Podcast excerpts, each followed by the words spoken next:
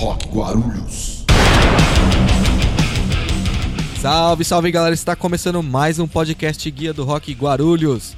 Lembrando a todos que estamos transmitindo ao vivo a gravação do podcast através do nosso canal do YouTube e do Facebook. Todas as terças-feiras a partir das 9 horas, beleza? Uh, segue a gente aí no Facebook então, facebook.com barra Guia do Rock Guarulhos, youtube.com barra Guia do Rock Guarulhos e o Instagram, arroba Guia do Rock Guarulhos, beleza? Então é tudo igual, é fácil de você decorar e seguir a gente lá, beleza? Uh, seguir aqui a nossa pauta, vamos falar dos nossos apoiadores. Ah, deixa eu só falar uma coisa para vocês. A gente também tem o site agora em www.guiadorock.gru.br www.guiadorock.gru.br Tem umas matérias legais lá que eu e o Ale estamos nossos apoiadores Imprime já, muito além da impressão, a gráfica aqui que nos cede o espaço gentilmente. E também que vocês podem chamar o Jamil aqui para fazer adesivo para sua banda, pode fazer banner. Eu já fiz tudo isso aqui com os caras, vale muito a pena, beleza? A Stink Rat, Stink, a Stink Rat tem máscaras personalizadas. Você chama os caras no Instagram aí, stinkrat.shop. Entre em contato lá no DM e também tem WhatsApp para você trocar uma ideia com a Lila, beleza? E também a NetRock, a mais nova plataforma de rede social que está unindo a nação rock and roll. Se você gosta de rock e quer um conteúdo exclusivo de rock, imagina que é o Facebook do rock, netrock.com.br, você entra lá, ainda tem um esquema para você logar direto com o seu login do Facebook e ou da Google, né? Você pode usar um dos dois. Antes de apresentar o nosso convidado, a gente vai apresentar essa galerinha linda da bancada que tá quase completa hoje. Adivinha quem faltou? O cara que vem um dia sim, três dias não. deixa ele pra lá, ele não veio. É. Ao meu lado esquerdo aqui, Jamil. Boa noite. Oi, galera. Boa noite. Eu. Isso aí. Comandando o nosso áudio, Aika. Boa noite, Aika. Opa, boa noite. Boa noite. Ele comandando a live na monitoria. Na, no monitoramento. Monitoria. No monitoramento dos comentários. Brunão, salve, Brunão. Salve, boa noite. Tamo noite. junto aí. Eu quero agradecer ao César que tá ali, mexendo na, na câmera, nosso virador de câmera. Virador de câmera oficial. É o cara que faz as perguntas sem pé nem cabeça e vira a câmera para vocês durante a live, beleza? Hoje a gente vai entrevistar um cara, gente boa demais. Não é? Não chegou aí o convidado? Não, eu posso improvisar enquanto o cara. Ah, então beleza. Hoje... É que ele falou gente boa demais, já fica meio complicado. Né? É, puta tá meio que entrega, né? Aí, aí, eu não posso falar todas as verdades que eu queria falar. Baterista, digital influencer, professor de bateria. Se juntarmos todas as redes sociais do cara, dá mais de 15 mil seguidores, hein? Senhoras e senhores, Humberto Zambrin, eu contei. Humberto Zambrin. Boa noite aí, galera. Valeu aí pelo. Obrigado por ter contado. Eu vou anotar o número. Nem eu sabia. Vai, vai, sentar a marreta. Minha família é grande, cara. Vai sentar a marreta, igual você tava falando aí, antes da gente começar aqui ou não? Pode, pode cutucar ou não? Eu me isento de responsabilidade. eu sempre falo, a galera pode perguntar o que quiser. Agora, se eu responder, é outra história, né, cara? É. Está começando o podcast Guia do Rock Guarulhos. Galera, vocês que estão acompanhando a gente aí na live, é, eu vou pedir para vocês já deixarem o seu like para o Facebook ou o YouTube, é, entenderem que este conteúdo realmente é relevante e entregar para mais pessoas. É, a live hoje vai estar tá bem legal, a gente vai bater um papo bem bacana aqui. Então já compartilha aí nos grupos de WhatsApp, nos grupos do Facebook, pega o link aí, copia e compartilha com a galera, beleza? Vamos começar nossa entrevista com o grande Humberto. Vamos começar com aquela, pergunta, aquela pergunta básica. Como é que tá o trampo durante a pandemia? Cara, agora tá bom. Quarentena, que deveria ser 40 dias, né? Se vira 120, aí Nossa, 150, 190, porra, não dá, né? É, né? Então, pô, pô. É, chega um ponto que você não aguenta mais, né? Então, é, acho que todo mundo, é natural, todo mundo começou a voltar. E aí, beleza, tá rolando. Eu também acho que a parada começou a voltar meio num negócio de tipo, ó, oh, mano, vamos aí é, se a gente for seguir a recomendação. Verdade, Danilo. Tem muita gente que nem parou, parceiro. Então, tipo assim. já falei aqui em outras lives, vou. É, complemento. Pode, pode me chamar de. de né, pintar o capeta muito mais feio do que ele é. Porque serviu para muita gente levantar um dinheiro que não ia poder levantar, entendeu? Então, isso, cara. Bem, a doença tá aí? Ok, ela tá aí. Mas, mano, calma aí, né, velho? Vamos parar o mundo por causa de uma doença.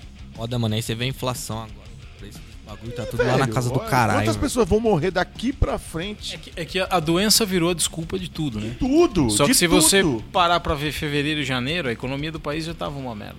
Todo o país parado com esse negócio de reforma da Previdência e já tava fudido. Tava caminhando assim. E a doença só veio complementar, porque daí você parou praticamente o comércio durante. Porque março, realmente, março, começo de abril, ficou tudo praticamente parado. Né?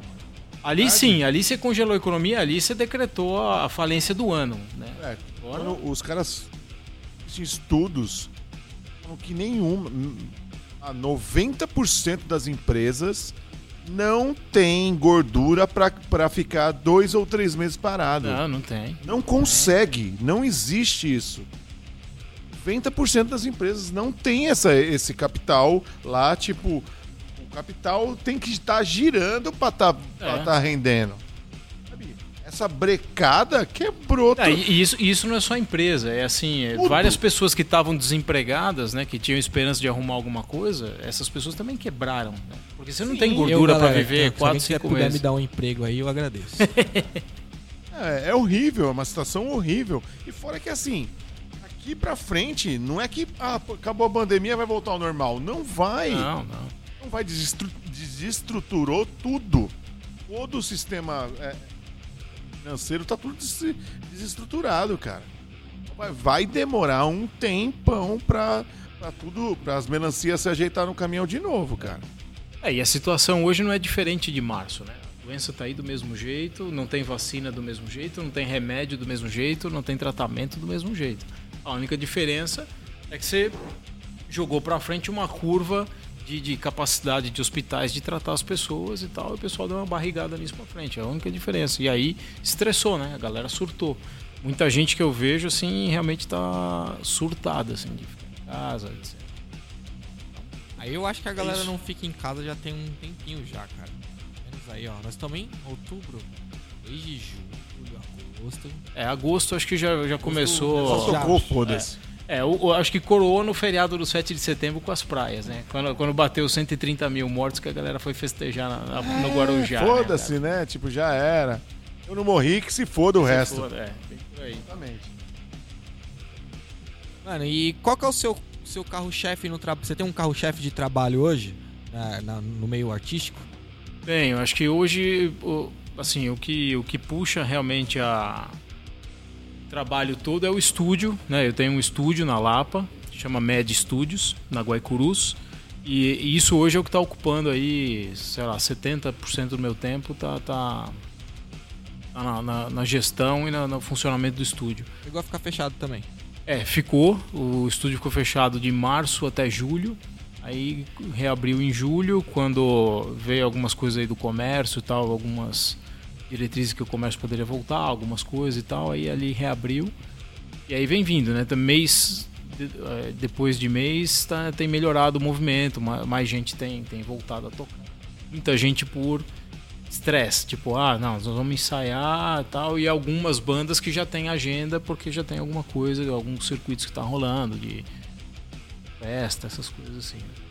Cara, nem fala, não vejo a hora de voltar aos shows, velho. É louco. Você naquele show boteco pequeno, quente caralho, você olha. Senhora, o teto cheio de suor. É, tomara que a cerveja esteja gelada, mano. Esse é um dia que você dá sorte, a cerveja tá gelada. Caralho, mano. Quanto tempo você tá com esse estúdio? Então, eu comprei o estúdio na pandemia. O pessoal começou, pôs a venda na pandemia, então eu comprei, é, eu assumi o estúdio tem um mês. E antes disso eu estava já acompanhando há um mês junto com os antigos donos tal. Então nós estamos em é, outubro, é, comecei em setembro, estou desde agosto, desde Sim, metade então, de agosto. É, é metade de agosto é bem recente. Para mim é bem recente. Mas assim, é alguma coisa que eu precisava ter conectado ao mundo da música que fizesse com que essa a minha rede de contatos e tudo isso funcionasse de uma maneira melhor. Né? Então o estúdio ajuda muito nisso porque entra e sai trabalho o tempo inteiro para todas as outras áreas. Né? Exatamente. Tanto de consultoria com banda, como possibilidade de gravação, é, produção, tudo mais. Então, isso ajuda bastante. Né? Fora que você está o tempo inteiro né, trabalhando com música, que é a melhor coisa que tem. Né? É, exatamente. É. Dentro do seu mundinho, né, cara? Pois é. Eu tive estúdio, é, é legal. São, são. Dentro do mundo da música, assim, existem N possibilidades, mas aqui a gente vê o pessoal trabalhando geralmente ou é estúdio, ou é banda, né, ou é produção. Esses três. O cara tem um bar, mas aí o bar é. Sei lá, mano, hoje, não- hoje, hoje não dá pra você depender só da música no bar, né? É, o cara tem bar é bar, né? Bar é, é outra história. Eu acho que bar, a música é um complemento, né? A música é algo para levar o cara para dentro do bar, mas o carro-chefe do cara ali é vender bebida, né? Bebida e comida. Dá o cara do bar também, né? É. Ele espanta bem também, se for música É, for se a ruim, música né? for, for ruim, muita gente sai, né? Mas eu acho que bar tá fora do, do, do, do esquema. Mas dentro da música, eu acho que hoje o que dá, dá muita grana. Bom, a gente não pode deixar de lado as lojas online, né? Puta, loja online na pandemia vendeu pra caramba, né? Na verdade, todo, todo, todo o setor online aqueceu, né? Aqueceu, porque tá todo mundo em Na casa. verdade, eu acho que assim, de certa forma, já era um setor que vinha crescendo no, no país, né? Ele vem em crescimento uns anos. E, e- e meio que com essa forçada de barra, você tira a galera que tinha medinho ou tava na encolha com a internet. Assim, mano, ou você compra pela internet ou você não compra. É, porque no começo era isso mesmo, É. né? Não tinha nada aí aberto. O cara começa a perder o medo de comprar pela internet, acaba se acostumando com, com, esse, com esse novo modelo de negócio, né? É. E aí tende a, a- a surgir outras oportunidades. Mas é, pra música, no geral, eu acho que foi. Acho que é um, música, entretenimento em geral, um negócio bem. bem é, é, forte, assim, né, cara? É, foi, porque O na verdade foi é, o- muito- foi o primeiro que parou, né? Porque assim, a hora que você não pode mais ter gente junto, você não pode ter né, nenhum tipo de, de, de arte, tipo teatro, cinema e música. Então foi o primeiro que parou. Tudo. E é o- um dos últimos que vai voltar com força total. Já voltou uma parte, já tem alguns bares com música ao vivo, com pessoal isolado, tem os shows em drive-in que estão rolando e tal. Então, assim, é mas, bem estranho, né? É, cara, de mas- passagem. mas pensa que nos anos 60 era isso que o pessoal fazia, e aí eles se divertiam. É o... Esse negócio do novo normal vai ter muita coisa estranha que a gente vai ter que se adaptar, porque eu acho que muita coisa não volta. Muita empresa, por exemplo, que gastava uma puta grana de aluguel aí, de andares e andares né, em prédios luxuosos, estão devolvendo tudo porque o home office virou uma coisa extremamente factível. Cara, nunca mais eu vou alugar. Imagina, uma empresa que tinha lá um andar na, na, na Faria Lima. Quanto custa uma laje de Andar, mil metros quadrados na Faria é Lima? louco, é muito dinheiro. Então, por ano, quantos milhões? Aí o cara agora não precisa mais disso aí, cara. Mano, mas isso aí é bom porque, por exemplo, eu trabalhei numa empresa de uma multinacional é, em 2011, cara, e lá já tinha home office, tá ligado? E era uma vez por semana só, mas, pô, tinha, tá ligado? E mesmo assim, eu mesmo, o trampo que eu fazia, eu não precisava estar lá. E é bom que vem pra abrir a cabeça desses gestores, tá ligado? Sim. É, claro que a gente tá falando fora do ramo do entretenimento, mais ou menos, né? Mas num ramo administrativo, cara, você não. Mano, você não precisa ter 200 caras enfiados no escritório. Não precisa, mano. Não precisa. É, Mas com a internet, né, cara? É, Internet não, hoje, liga esses pontos, né? hoje co- com a internet, principalmente com a videochamada, porque eu acho que quando eu trabalhei muitos anos em multinacional, a gente tinha muita ligação de áudio, né? No áudio você percebe que o cara tá meio disperso, você chama o cara, né? O cara tá na reunião lá, você tá verdinho, mas você fala, o cara não responde, porque o cara tá fazendo outra coisa e tal. é. Mas agora com o vídeo, né, as operadoras deram uma caprichada né, na banda de internet aí por causa da pandemia também. Então agora com o vídeo, porra, é totalmente funcional. O que, o que é o problema que eu tenho visto muita gente tá reclamando é que assim. é, muita gente não estava preparada para fazer home office. Então o cara ele não sabe a hora de desligar, de parar de trabalhar. Então o cara almoça na mesa trabalhando, 6, 7, 8 horas da noite, o cara ainda tá fazendo coisa que o cara tá em Aprender a casa. rotina então o do- cara tem que ter essa disciplina. Pô, a hora que eu conecto, difícil, a hora hein, que eu mano? desconecto, é muito É difícil. cara. difícil, hein? É difícil. O meu, o meu último ano no mundo corporativo, que foi 2019, é, eu trabalhei praticamente o ano inteiro em home office. Eu quase não ia pro escritório. Porque o ambiente de trabalho era tão merda que eu não conseguia ficar dentro do escritório. É ruim pra caralho. E eu trabalhava da minha casa, mano. entendeu? A minha casa era muito mais tranquilo e eu trabalhava muito mais, que era isso. Ó, oito e meia da manhã eu tava conectado e, cara, ia, e eu trabalhava uma função América Latina, então tinha fuso horário com o México, por exemplo, que eu atendia México de, de três horas. Cara, era nove horas da noite eu ainda tava trabalhando, porque no México era seis horas da tarde. Então, quer dizer, é, você tem que ter uma disciplina, né, de também é, coisas que a gente tem que aprender no, no novo normal. né? É. Novo normal crazy. Mas é engraçado, porque pelo menos tem uma coisa que é boa. Hoje em dia, com WhatsApp, esses negócios, as pessoas elas te mandam uma mensagem para perguntar se pode te ligar. Vocês já perceberam isso? É verdade. Cara, quando, quando a gente era moleque, tipo, as pessoas ligavam. Se você podia atender, você. Alô? Se você não podia atender. Ligava na sua casa. É, se você não podia atender, você não atendia. Ó, deixa essa merda tocando aí e foda-se, né? Não tinha nem bina, você nem sabia quem tava ligando. Era tipo, foda-se. É. Agora não, agora você. O cara te manda uma mensagem, eu posso te ligar? Ah, me liga daqui cinco minutos que eu vou sentar no sofá aqui pra poder te atender melhor, sabe? É bizarro isso, né, cara? Posso te A ligar gente- e você olha assim? a gente entrou numa a gente, a gente entrou numa formalidade que antes não existia, né? Uma coisa que deveria ser super informal, né? Agora não, é totalmente formal. É Louco isso.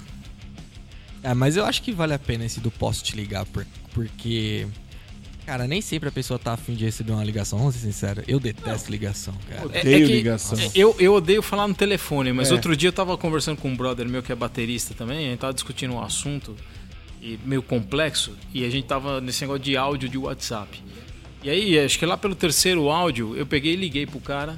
Eu falei, bicho, olha, é uma puta de uma estupidez, porque é o seguinte, você fica seis minutos gravando um áudio pra me mandar.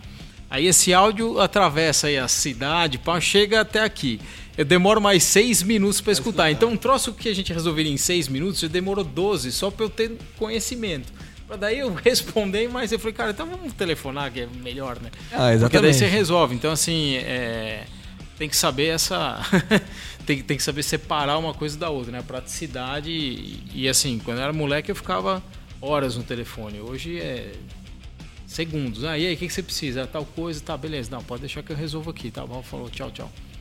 Acabou, eu não tenho mais paciência falar em telefone. assim. Mano, toca o telefone de casa lá, eu nem desço pra atender, velho. Eu odeio o telefone. Telefone, eu, eu, o telefone, eu, é, eu, assim, eu pode me mandar 1.500 mensagens.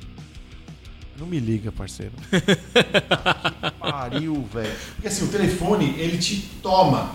Não consegue fazer mais nada. Tá fazendo alguma coisa? É, você tem que parar. Orelha? É. Calma aí. Aí, tipo, você precisa fazer alguma coisa que precisa de atenção, o telefone tá aqui, tipo, meramente. É, Ou você presta atenção no telefone, ou você presta atenção No microfone. No que Porque a galera tá não tá ouvindo o que tá O falando. Jamil saiu pra lá falando. no-? Achando que tava falando no telefone. Não, porque você viu, tipo, é isso que É ele isso que faz, acontece, porque ele é. toma você, cara, de um jeito. Mano, então manda 50 mensagens, eu vou ler, vou responder, vou analisar, fala, não, não, calma aí, mano. que que mesmo? Volta pra trás. Hum, Aí você vai lá, pum, responde. Ah, tá ligado? O telefone ele ele, ele te ele a, pra mim, ele me atrapalha em vez de me ajudar. Você está ouvindo o podcast Guia do Rock Guarulhos. E esse trampo que você faz no canal do YouTube, mano, eu, eu achei bem bacana, ó. Eu até anotei o quadro aqui, é o Dica, Dica Z, né? E como é que é o nome do outro? Quadro esqueci, peraí. Tem o esborrachado. Esborrachado. Isso. É, eu, eu parei com, com um pouco com isso porque o ano passado tava muita coisa. é, e assim, tipo, o conceito desses vídeos era para ser uns vídeos meio rápidos de fazer assim e passar uma mensagem. O Dicas é uma coisa que eu gosto mais porque é uma coisa assim.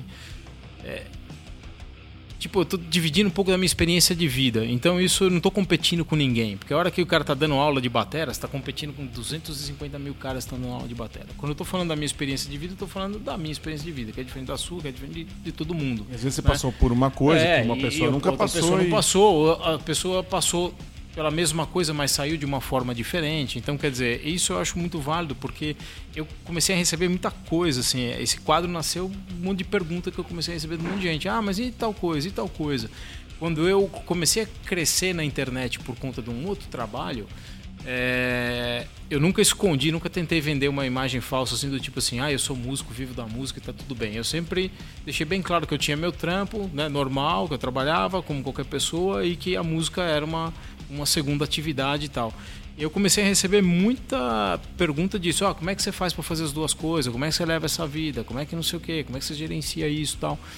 E aí eu fiz uma série que fala sobre gestão de tempo, né? Como é que realmente eu otimizava meu tempo para conseguir fazer tudo é, sem deixar nada para trás, sem deixar o trampo a desejar e cumprindo com meus objetivos próprios de, de, de, de música e tal.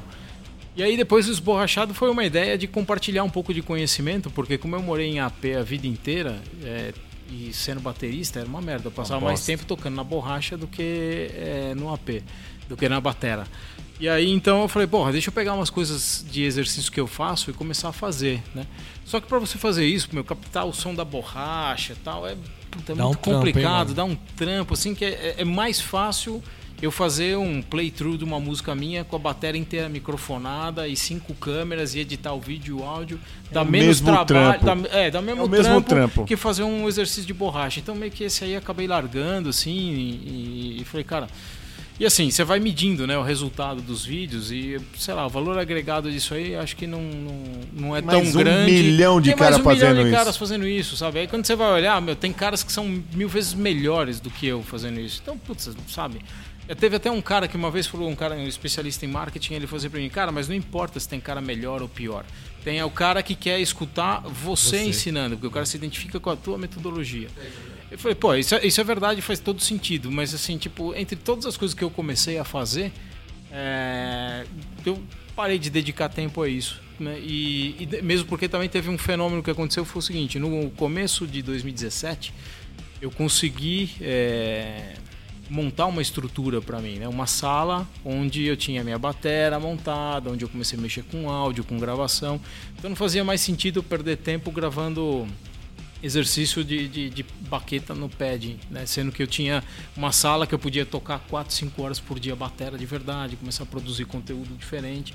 Então eu acabei largando o esborrachado e o dicas de vez em quando quando eu tenho alguma algum insight ou alguma coisa assim, eu ainda gravo é, algum assim.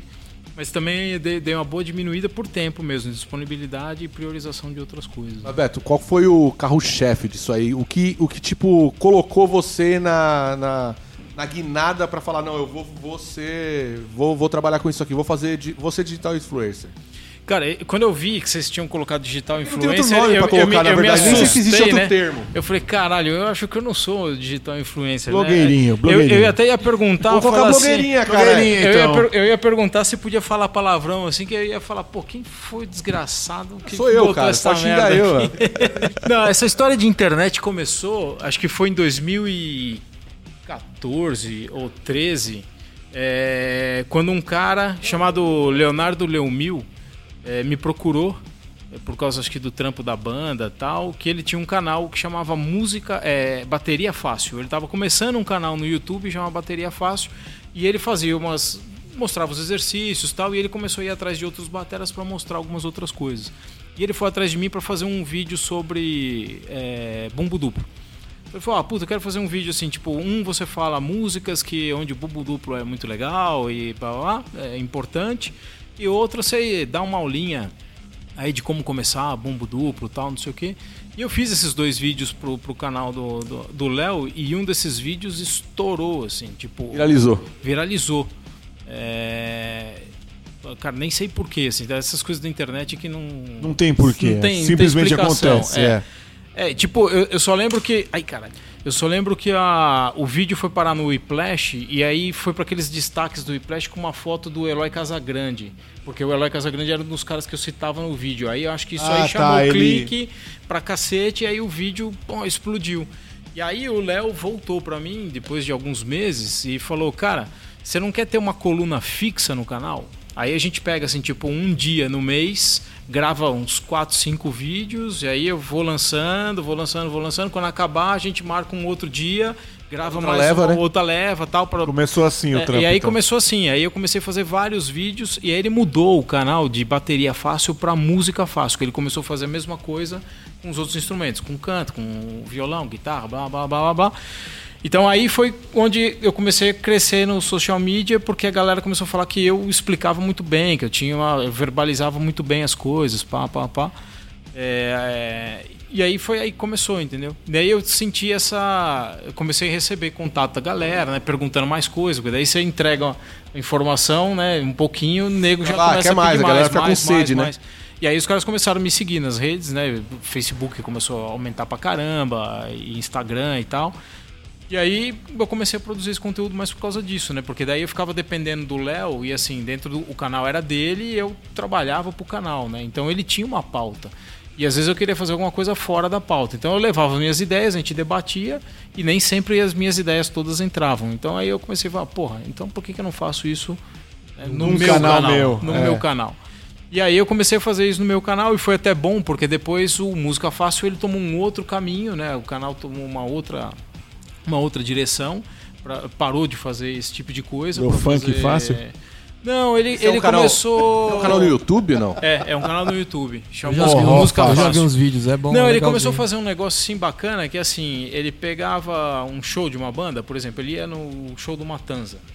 Aí ele pegava e fazia um scanning de todo o equipamento do guitar. Aí do baixista, Ah, tô. do batera. O- o gear do- e aí ele mundo. começou a fazer esse tipo de coisa, né? Então qual é o gear do fulano, o gear do ciclano, pá, pá, pá. E eu- cada um explicava por que que usava, isso aí. Então, eu- e para ele era muito mais fácil que o cara ia em um show, fazia a cobertura do show, gerava um vídeo do show, vários show, vários vídeos com cada um dos músicos, tal. Então a produtividade dele Rendia subiu muito mais rendia fácil, muito né? mais do que, porra, a gente pegar, eu tinha que alugar um estúdio, levar a batera, montar a Gravar, batera, mixar. gravar. Então, quer dizer, e naquela época a gente nem gravava por canal, ele usava um gravadorzinho de mão desses com a Zoom, né? é, tipo da Zoom. E cara, o áudio da bateria ficava uma bosta assim. Então, muita crítica que tem nos vídeos é a galera criticando o de áudio, e, e tal. E a galera senta a lenha, né? Senta mano? lenha, senta lenha. YouTube os caras não E eu, perdoam. eu, né? eu fui muito criticado assim em execução de coisa, porque muitas vezes a captação do áudio não me favorecia. E como que você lidava com, com esses comentários? Cara, Os haters. É, Principalmente o começo. Cara, tá no é- começo, o cara vem e já dá uma pisada. Cara, no, no começo é, afeta, assim, porque você tá fazendo um negócio, você tá entregando informação de graça, aí você começa a tomar umas, umas bofetadas na cara, assim, aí você fala, porra, né? Tô perdendo meu tempo dando informação de graça, o cara ainda tá reclamando, então vai se fuder, vai pagar, né? Então no começo eu ligava um pouco pra isso, assim, me deixava meio, meio chateado, meio puto, eu ficava nesse universo, assim, às vezes eu ficava meio. Meio triste, né? Fala, porra, né? Tô me Além de esforçando. fazer, tô me esforçando. O cara não tem a mínima puta ideia do que é o estresse pra fazer um negócio, de carregar uma bateria do tamanho daquela minha, montar na porra de estúdio, gastar grana, fazer um negócio. né? Gastava grana pra não receber nada, Pra dar informação de graça. O cara ainda vem criticar por causa do áudio, por causa disso. É nada estimulante, né? É, cara, aí você fala, ah, porra, né? Isso me deixava bem chateado. E às vezes eu ficava meio puto também, né? Falava, porra, tô me esforçando, ah, vai se fuder, né? Entrava na vibe do, não, não vou fazer mais e foda-se. Chegou a responder algum maluco? Não, cara, eu respondia perguntas que a galera punha assim, o Léo me dava um toque, né, porque ele recebia tudo, falou, ó, tem um cara que botou uma pergunta. Eu entrava lá e respondia perguntas que eram que eram é, coniventes, vamos dizer assim, ou, ou que eram, né, que tinham a ver né? com o assunto e tal, blá, blá. E quando não tinha a ver, eu falava pro cara, ó, me procura por fora aí no Facebook e tal, eu te respondo. Até um dia, cara, que eu eu vi uma porra, um amigo meu me passou um vídeo é, que até veio à tona no ano passado com, com. Agora não sei se foi ano passado ou esse ano, acho que foi ano passado, a morte do Newport. É, foi ano passado, né? Passado. Cara, não sei. se- É que tipo, né? 2020 pra mim é tipo o carnaval e o Natal, né? É, Nesse meio não juntou. teve nada. É, bom, mas whatever. Esse vídeo veio à tona com a, com a morte do, do Newport, mas é um vídeo antigo na internet onde o cara fala assim as 10 regras de ouro ou 15 regras de ouro de Newport. Onde ele fala uma série de coisas que ele faz, que ele fazia, né? Que para manter a carreira dele, pá. E num determinado, uma das regras que ele fala, ele fala o seguinte: olha, eu não leio é, nenhum tipo de crítica. Nenhum, nem as positivas nem as negativas. Então quando a gente, o Rush lança um álbum e todo mundo fala, ah, ah, pô, não sei o que, ele nem sabia se o negócio estava sendo bom ou ruim, porque ele falava assim, se eu acreditar nos elogios, eu vou ter que acreditar naquilo que o pessoal está descendo a lenha também, né? Nas coisas ruins. Então assim, eu prefiro pensar que eu fiz o meu melhor e o meu melhor está naquele pacote e ok. E sabe, se gostou ou não gostou, se fez diferença Bem para alguém sábio, ou né? não, Bem sábio. Cara, eu fiz o que eu queria fazer e entreguei aquilo que eu era capaz. Quando eu vi isso aí, cara, eu falei, meu. Não é à toa que o cara, é o cara. Fala. Porra, cara! Não é à toa que o cara é o Não é cara. à toa, então mano. eu falei, bicho, aí eu parei. Eu, realmente eu não, não leio mais, assim, a- os comentários, assim, de, de vídeos. essas coisas. Eu não- Cara, não leio. Porque assim, você tem, você cai muito nesse universo. Os teus, teus brothers, teus amigos, quem convive mais próximo, vai entrar lá e vai falar, tá da hora. hora, tá do caralho, tá isso, tá aquilo. E, cara, nem sempre tá. Às O vezes. invejoso vai entrar fritando. É, não sei o Exato, quê, não exato. gostei do cabelo bonito Pô, dele. Tipo é, assim, vai. sabe, Ele assim- Por isso já vai reclamar. Cara, eu tive um hater durante um tempo aí que ele mandou até mensagem pra patrocinador meu, assim, pra, pra reclamar de mim, pra falar. que cu de burro. E, aí, e assim, mas, mas o que o cara falava a meu respeito não tinha nada a ver comigo. Então, assim, o cara, baseado em alguma coisa que ele viu, ele criou uma persona minha que não tem nada a ver comigo. Tipo, um comentário que o cara fez, que ele mandou para um dos meus patrocinadores, foi assim: ele não faz isso pra ajudar, ele faz porque ele quer aparecer. Cara, Quem o tá cara- no YouTube que não quer aparecer, responde o ca- quem o que tá lá, que não quer eu sempre aparecer. assim, meu, mas o cara não me conhece, entendeu? Não, isso é uma coisa, né? Mas fala assim, O cara não me o YouTube é conhece. um canal que tem vídeo. Quem É. tá lá tá pra aparecer, Pra aparecer. cara. Se o cara não quer aparecer, fica atrás da câmera. Aí, aí, assim, você fala, pô, o cara não tá nem entendendo o sentido do, do, do- do negócio que você tá querendo fazer. Então não dá pra discutir com esse tipo de cara. Então, esse é o extremo, né? Do cara que meio que, vamos dizer assim, não sabe o que tá falando, porque não me conhece. E aí você tem o outro extremo, que é o cara que te conhece muito bem, que tá te apoiando o tempo inteiro. Só que é, esse é um dos problemas que eu acho que é do, do, do rock e do metal em geral no Brasil. É o excesso de tapinha nas costas. Muito cara, porra, tá da hora. É, você nunca Pô, sabe o que tá rolando, né? cê- De verdade. ô, toca pra caralho, ô, tá legal. Aí você vira as costas, nossa, que bosta. Nossa, eu nem falo, hein? Nem falo nada, porque o que tem disso aí no metal, cara, é Só- mato, cara. bicho, É o que mais cara, O rock, assim, é, o rock é assim no Brasil, É, ponto. e- Então, assim. Todas, em todas as escalas. No metal, então, isso aí é, é, é, é- é mato. Tá, Foi, É- foi é ego, exatamente baseado nisso, né? Nessa experiência de vida, desse tipo de coisa, aliado com esse vídeo do, do, do, do Newport, que me caiu a ficha. Falou, é, o que, que ele tá fazendo? Ele tá dizendo que lá fora também não deve ser muito diferente. Então o cara preferiu, falou assim, ó, cara, eu vou cair fora. Me abstenho eu me dessa abstenho merda. de- desse negócio. É, é, eu fiz o que eu tenho que fazer, eu fiz porque quis. E coloquei lá. Agora daí pra frente, meu cara, se serviu, se não serviu, se alguém gostou, não gostou. Se vendeu um milhão de cópias ou Vendeu 100 30. mil, é, 30. Mas YouTube ataca ainda não? Como é que é? Cara, não leio. Não, assim, você, você ainda, você ainda faz vídeo pro YouTube o tempo Sim, todo, sim. tá na é, plataforma. Eu, eu faço, tá na plataforma, mas hoje o carro-chefe das mídias virou o Instagram, Instagram, cara. Assim, tipo, eu tenho vídeo é, no Instagram que tem mais de mil views e no YouTube tem 150 views. mesmo vídeo, O mesmo vezes. vídeo. O mesmo vídeo. Mas Então, você, assim, acha, porque... você acha que aquela, o, o lance do Instagram ter tipo, vai, tem 15 minutos pra você mostrar o que você precisa mostrar e o YouTube te abre uma horas, se você quiser, você acha que isso faz a diferença às vezes no Não, conteúdo? eu, eu acho que a diferença é a conexão social.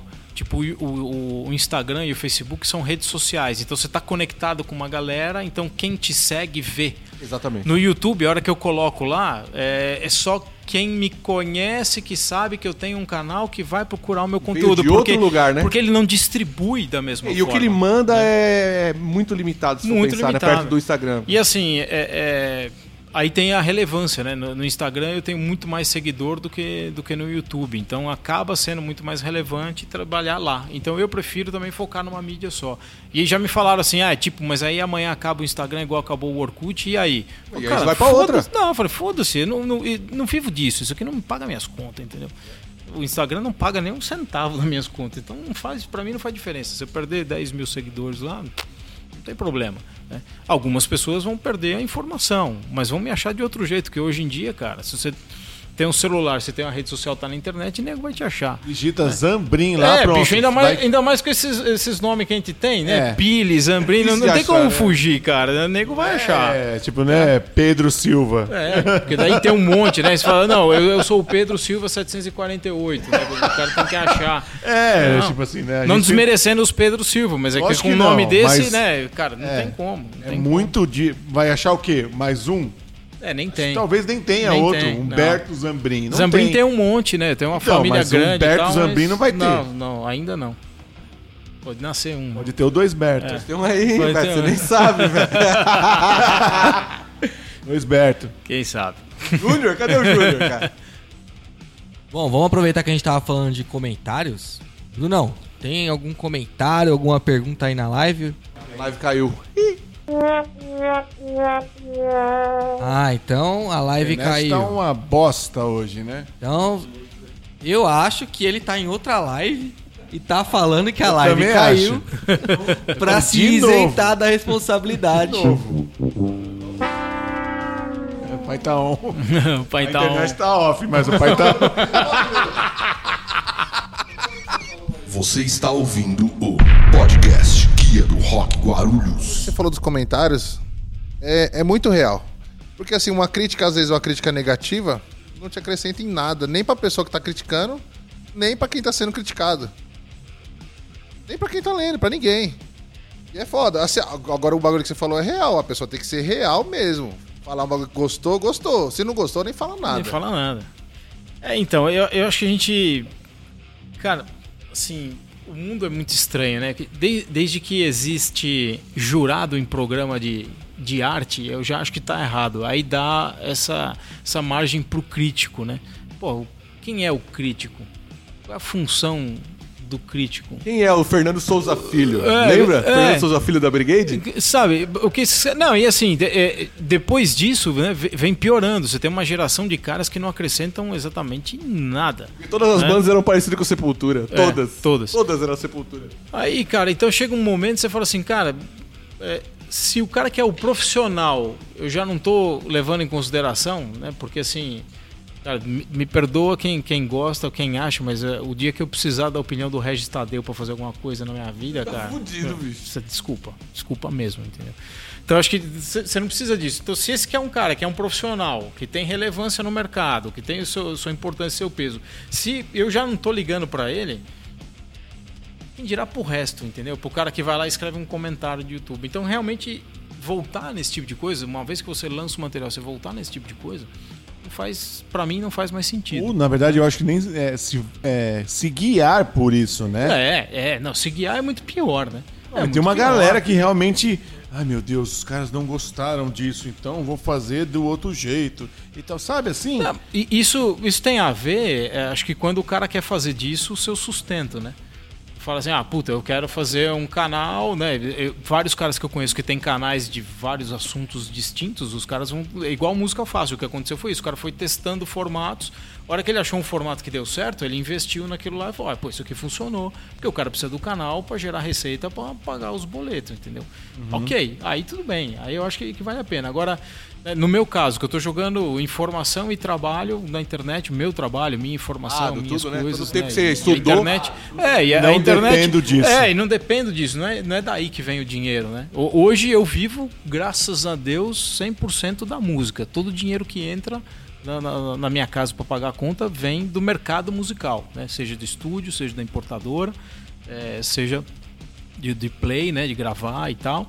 Então, assim, é, mas não vem da internet, vem da, da, da ação de trabalho. Então, cara, não- realmente eu não estou preocupado com isso. Eu estou preocupado se uma banda que vai ensaiar no meu estúdio sai da sala e fala assim: ó, pô, não rolou, o som tá uma bosta, o equipamento tá ruim. Nunca mais eu volto aqui, tipo assim. Esse tipo de coisa, sim. Isso, isso, isso eu vou me preocupar. Se alguém entra no, no, num post do estúdio e fala assim, ó, eu não gostei, o estúdio é uma merda, tá sujo, ah, o banheiro não sei o que, entendeu? Isso, isso eu vou me preocupar. Agora, se o cara fala assim, ah, pô, bate. Eu já vi nego escrever assim, ah, bate que nem moça na bateria. Foda-se, é meu play. Todo mundo tem que ser Eloy Casagrande, tem que ser cavalo. Cara, cada um, cada um, entendeu? Eu não vou mudar meu jeito de tocar porque o cara quer. Sabe, quer, quer ver um cara batendo É, o forte. fetiche dele deixa pra é, ele, se- né? É, exatamente. É isso que eu ia falar. Se, se o cara tem tesão em ver um cara batendo forte e quer ver o Eloy Casagrande, o Beto Cardoso, beleza. Tchau, até logo. Vê tudo que é do Fernandão lá que ele vai ficar Logo, é, feliz. meu, beleza. Tem, tem os caras pra isso, entendeu? Eu faço o meu trampo, é outra, outra linguagem, outra linha e minha vida que segue. Esse negócio da internet é uma, é uma, é uma parada, é uma parada bem assim que, que suga muita gente, né? É, se você entrar na pilha da internet, né, Mano, cara? vai te sugar, cara. Você vai entrar por um. por um. Um rolê doido, vai ficar doido, porque a galera. E tem uma. Assim, você percebe nos comentários em alguns, em alguns lugares, em alguns grupos, assim, que até eu participo e tal. tem uma galera que só entra pra falar mal. Ah, sim, mas ou pra, tipo, criticar. Ou, é é assim, é a galera, tipo, que eu chamo das os nuvenzinha preta. O cara não, não, não- Ele não sabe nem o que ele tá falando. Então, Mas ele entra lá pra falar bosta. é, mas, mas na real, muitos desses caras, assim, é que nem tipo esses. Os haters que apareceram, que falaram mal de mim pros meus patrocinadores, a hora que, você- que eu fui ver o perfil, o perfil é, é mais ou menos assim do cara frustrado, entendeu? É aquele cara que queria estar na música. É aquele cara que preferiu outro caminho, não estou dizendo que está errado ou está certo. O cara que preferiu seguir uma profissão e trabalhar em outro mercado e ter o uma sonho vida mais no estável. Mas o sonho dele era estar no meu lugar. Aí ele me vê lá, aí o cara fica puto e vai lá e critica. Mas, cara, é, eu arrisquei. E tem um dos caras até, que é o único que eu fui ver, é, o cara só tinha um vídeo dele tocando batera. Cara, o cara toca bem pra caralho, entendeu? Ele poderia estar onde eu estou. Só que o cara não tem só bola. criticar. O cara não tem bola, é mais fácil criticar, é mais fácil, né? E, cara, volto a dizer, a minha vida inteira, eu tenho 46 anos, a minha vida inteira, desde que eu tinha. Eu entrei no mundo corporativo para trabalhar em 93, eu tinha 20 e poucos anos. Então são mais de 20 anos que eu fiquei no mercado corporativo. Não tenho vergonha nenhuma de falar isso, que, cara, a Não, música não nada ia me sustentar. Eu não ia estar aqui hoje se eu não tivesse feito isso. Eu não ia ter conseguido ter uma importadora, é, ter um estúdio, ter o equipamento que eu tenho, pá, pá, pá, se eu não tivesse trabalhado, ganhado meu dinheiro. Então, assim, é, aí vem um cara que não teve coragem de fazer isso, ou não se preparou, não quis dar a cara para bater, aí o cara vem criticar o seu trabalho, porque simplesmente ele acha que ele poderia ter feito melhor. Cara, faça melhor. É só fazer, entendeu? É só fazer. Mas o caminho mais curto. Faz e me marca, cara. O caminho Muito mais fácil curto o cara é muito meter um, fácil. um, um- É. um comentário lá e largar o vento. Cara, e acho que assim, o cara meteu um comentário né, no meu. Vai, postei um vídeo, o cara meteu um comentário negativo no meu vídeo, beleza, é o meu vídeo, tá lá aberto pra isso, entendeu? É, o cara falar mal de mim pro outro cara também é normal porque é o que as pessoas fazem. A gente Sim, comenta. tem, normal, tem tal. programa de fofoca É, na TV, né? Agora, agora o cara. É, tem problema de fofoca na audiência, TV, da da audiência. audiência, né? Agora o cara pegar aí e falar mal do meu trampo pro meu patrocinador ou pro meu apoiador, que é. Né, Só pra prejudicar, né? só para prejudicar, entendeu? Que é um- uma possível outro- fonte de É renda. um outro nível. É, é, é a mesma coisa que eu pegar e ligar pro trampo do cara, que eu sei onde Ó, o cara trabalha, e e fala, "Ô, falar assim: cara aí, olha, esse teu cara, é um enqua- elemento." enquanto você tá pagando ele aí pra estar trabalhando, ele tá na internet aqui postando comentário aqui no- nos vídeos aqui, tá vendo? Que eu tenho os horários aqui que o cara. Compartilhando umas velhas gostosas. Cara, é, é- então assim. Não tem sentido, né, cara? Não tem sentido nenhum esse tipo de postura aí.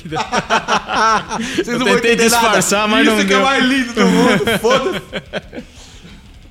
Então, assim, nesse, nesse ponto é que eu acho que a galera deveria pensar um pouco mais, né? Tipo assim. É, Não, mas não pensa. vai. Não pensa. Não por- pensa. Porque não tá inserido, né, no, no mercado. O cara não pensa. Entendeu? Assim, só destila o ódio e vai lá e. Fácil, tá ligado? O hater é, Mas é, fácil mano. ser hater. É e é mal. é, exatamente. É, a internet deixou uma par de bunda mole macho. É, você- você, Cara, você cara, deu um monte, eu você tenho- deu voz ativa. Eu tenho uma figurinha, ativa pra um eu tenho uma figurinha no, no celular, assim, que é, é um. É um chihuahua, aí tá escrito assim, é, é, troféu machão da internet. Não é? Porque esses caras são tipo um chihuahua, ele só faz barulho e tá lá, pequenininho, Tremedeira. escondido. Exatamente. Tremedeira. Não, e se você trombar um cara desse, o cara fica. "Ah, ah." Sabe? Não tem bagagem, né, meu? o cara não é- tem é, bagagem, é não se preocupa são- em ter bagagem. São os caras que, vi- que vivem disso, né? Tipo assim, são caras que devem ter 15, 16 anos menos que eu. Então, quer dizer, nunca viveram o que eu vivi, não passaram o que a gente É, passou. os perreios que né? precisou passar pra É, chegar e até onde etc. chegou, isso tudo e é o, cara, bagagem. e o cara vive uma ilusão ali do mundo da bateria daquilo que ele vê no YouTube, né? E ele acredita que aquele áudio lá que tá gravado naqueles vídeos daqueles batera top que ele tá vendo é o áudio daquela batera mesmo, né? É, Se- tem se ele vários que é tudo só então, replays, assim, que tá é, se ele acredita naquilo, o que, que, eu, vou- o que, que eu vou dizer, entendeu? Não, o cara ouve aquele bumbo e uma caixa e fala, caralho, a minha bateria vai sair assim seu Olha o microfone. som né? que o cara tira. Aí né? ele É. microfone a bateria dela e sai. É, Sem fica falar que o cara acha que o maluco que tá gravando o vídeo acertou de primeira, né? Tudo que É, ele fez. é. Ah, acertou de primeira, acertou sim. É. Aham, vai lá. Hoje em dia, é, eu, eu sinto porque eu assisto bastante canal de contrabaixo, caramba, e você tem uma tendência a galera começar a fazer cada vez mais real as coisas. Por exemplo, tem contrabaixista que eu sigo lá que o cara não usa absolutamente nenhum efeito antes de entrar com o baixo na interface. É, o baixo cabo interface gravando e já o vídeo valendo, porque ele não quer justamente esse tipo de comentário de nego falando, é, você faz. É, você tá dublando, você tá fazendo Aí, só aí o cara vai lá e escreve que o som tá uma bosta. É, aí o cara. Ah, o não, som não, tá mas incrível bosta. que essa galera tá conseguindo tirar um puta som sem, sem precisar ficar é, en- enchendo de coisa antes Uhum. e fazendo a tomada mais real, o vídeo, tudo. Às vezes sem fazer várias tomadas, um vídeo mais parado, mas que tá sendo mais true. A verdade é essa. E eu já vi, pô, por exemplo, você pega o Dave 4 lá que tem. É, tá chegando a, a, a 8 milhões de, de, de, de subscritos, né? E, cara, o cara dubla, velho. Tem várias coisas que ele faz dublando e tá na cara que ele faz dublando. E hoje em dia ele tira onda com isso ainda. Ele fala, ah, olha, olha isso aqui que é totalmente tocado de uma vez só. E é nada, é só pra tirar onda. E a galera fica levando a sério, tá ligado? É, então, é, é- cria-se um. É como se o cara, sei lá, como se a gente voltasse nos anos 80 e o cara acreditasse em tudo que tava vendo na É, televisão. na verdade, o entendeu? canal do YouTube desse cara, O cara ele vê é... lá o Lu Ferrino virando o Hulk e achar que é, de Não, verdade. a, galera, a galera assiste. Esse canal do YouTube dele nada mais é do que uma crítica a qualquer outro youtuber baixista, no Baixista. caso, faria. Porque ele faz todos os clichês dos baixistas, tá ligado? Aham. Eu acho da hora pra caralho. Você está ouvindo o podcast Guia do Rock Guarulhos. Ô Humberto, você disse que tá com 46 anos, né? E que hoje, em 2020... Corpinho de 42. é que eu tenho 23 também. E que hoje, Só metade. com, com, com 46, você vive somente da música. Nesse tempo que você falou assim, cara, eu quero ser somente músico, mas por enquanto eu vou segurar isso, vou, vou ter esse trampo no escritório e tal. Nesse meio tempo aí, é, você chegou a se frustrar em algum momento, a querer desistir de trabalhar só da música? Sim, Ou- sim, porra. E não foi uma vez só, não. É, o que acontece? É, eu acho que o mercado da música, para você é, ser muito bem sucedido, é você ganhar um bom dinheiro com música, vamos dizer assim, é, é equivalente a você ser um altíssimo executivo numa grande empresa. Então, assim, são poucas as chances que você tem. Então, na música é um mercado assim que tem é, dinheiro está muito mais pulverizado numa camada muito maior, né? E, e a camada de cima da pirâmide é uma pirâmide muito aberta, assim, né? Então as chances que você tem no mercado da música são muito poucas e eu equiparo isso aí, tipo, sabe? é, é, vamos pensar, vai, um Kiko Loureiro, que era um cara que saiu daqui de São Paulo, que é contemporâneo meu, né? Tocava aqui e hoje, é, para mim, é o, é o músico brasileiro de, de, de metal, de rock mais bem sucedido do, do país, uma banda de grande, dúvida. né? É. a- a- um- Kiko Loureiro, ele é tipo você ser o cara ser escolhido para ser o CEO da Microsoft ou da Apple, entendeu? Na música, né? É, na música. Brasileiro, é, é, tá, caso, tá né? equiva- é equivalente a um brasileiro ser escolhido Papa, a- a- É uma- uma coisa assim. Então, quer dizer, o cara tem que ter muito trabalho, muito preparo, o cara tem que ser muito bom. Tem muita pra ser sorte, tem que estar no lugar Tem que certo, estar no na lugar hora certa. Mas o cara, assim, estar no lugar certo na hora certa é saber fazer as escolhas certas. É, exatamente. Então, Porque são- se o cara, se o cara não tivesse mudado para os Estados Unidos, Então, presta que- talvez a chance não fosse igual, são entendeu? várias coisas ao mesmo Sim. tempo para que isso aconteça. É porque pra aguentar o Mustaine não é fácil. Mas essas coisas, mano, são feeling que você vai pegando com, a- com o passar do Cara, tempo. é, é a coisa da evolução profissional, né? Porque o que eu queria dizer é o seguinte: a hora que você entra numa empresa, você consegue ter um bom salário entrando numa grande empresa sem ser um cara alto executivo. Você já começa a ganhar um salarinho legal e tal. Então é um ambiente que te seduz muito mais fácil do que na música. Na música, assim, se você é um, é um músico que vai, toca num barzinho, voz e violão, que tem que tocar numa quarta, numa quinta, numa sexta, você tem que tocar muito para fazer um- uma grana decente para pagar suas contas. Você entra numa multinacional lá para num cargo administrativo qualquer, você já ganha a mesma coisa trabalhando oito horas por dia, segunda a sexta, seu final de semana tá livre, você não precisa trabalhar de noite, blá blá blá. Então assim, é muito mais sedutor. Né? E no meu caso, eu tive uma carreira, é, modéstia à parte, na- na, é, no mundo profissional aí da, da corporativo, muito boa. Eu tive uma ascensão muito grande e tal, porque eu me preparei muito, sempre estudei, sempre né, me dediquei ao meu trabalho, porque eu sabia que o dinheiro que vinha para as contas era dali, então eu sempre me dediquei muito, sempre procurei ser o melhor que eu poderia ser. E, cara, chega um momento onde você fala assim, cara, É, não dá para ficar com um pé numa coisa e outro pé em outra, porque você tá Dividindo força. você né? tá dividindo forças e assim, tem, tem horas que você precisa concentrar energia e tem horas que você não tem energia. Você fala, cara, puta, eu tô muito cansado pra fazer as duas que eu coisas. vou treinar a bateria se eu tô É. moído de trampo? Cara, do- 2019 foi um ano meio assim pra mim. Eu tinha minha sala lá de batera montada, então eu saía do trabalho 6, 7 horas da noite e eu te- me obrigava a ir pro estúdio tocar até 10 horas da noite, que era o limite que eu podia tocar. Então eu tocava 3 horas por dia, todo dia.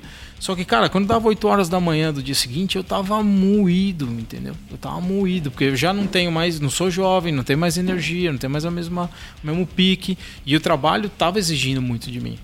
Então, várias vezes, eu parei de tocar entre 2001 e 2005.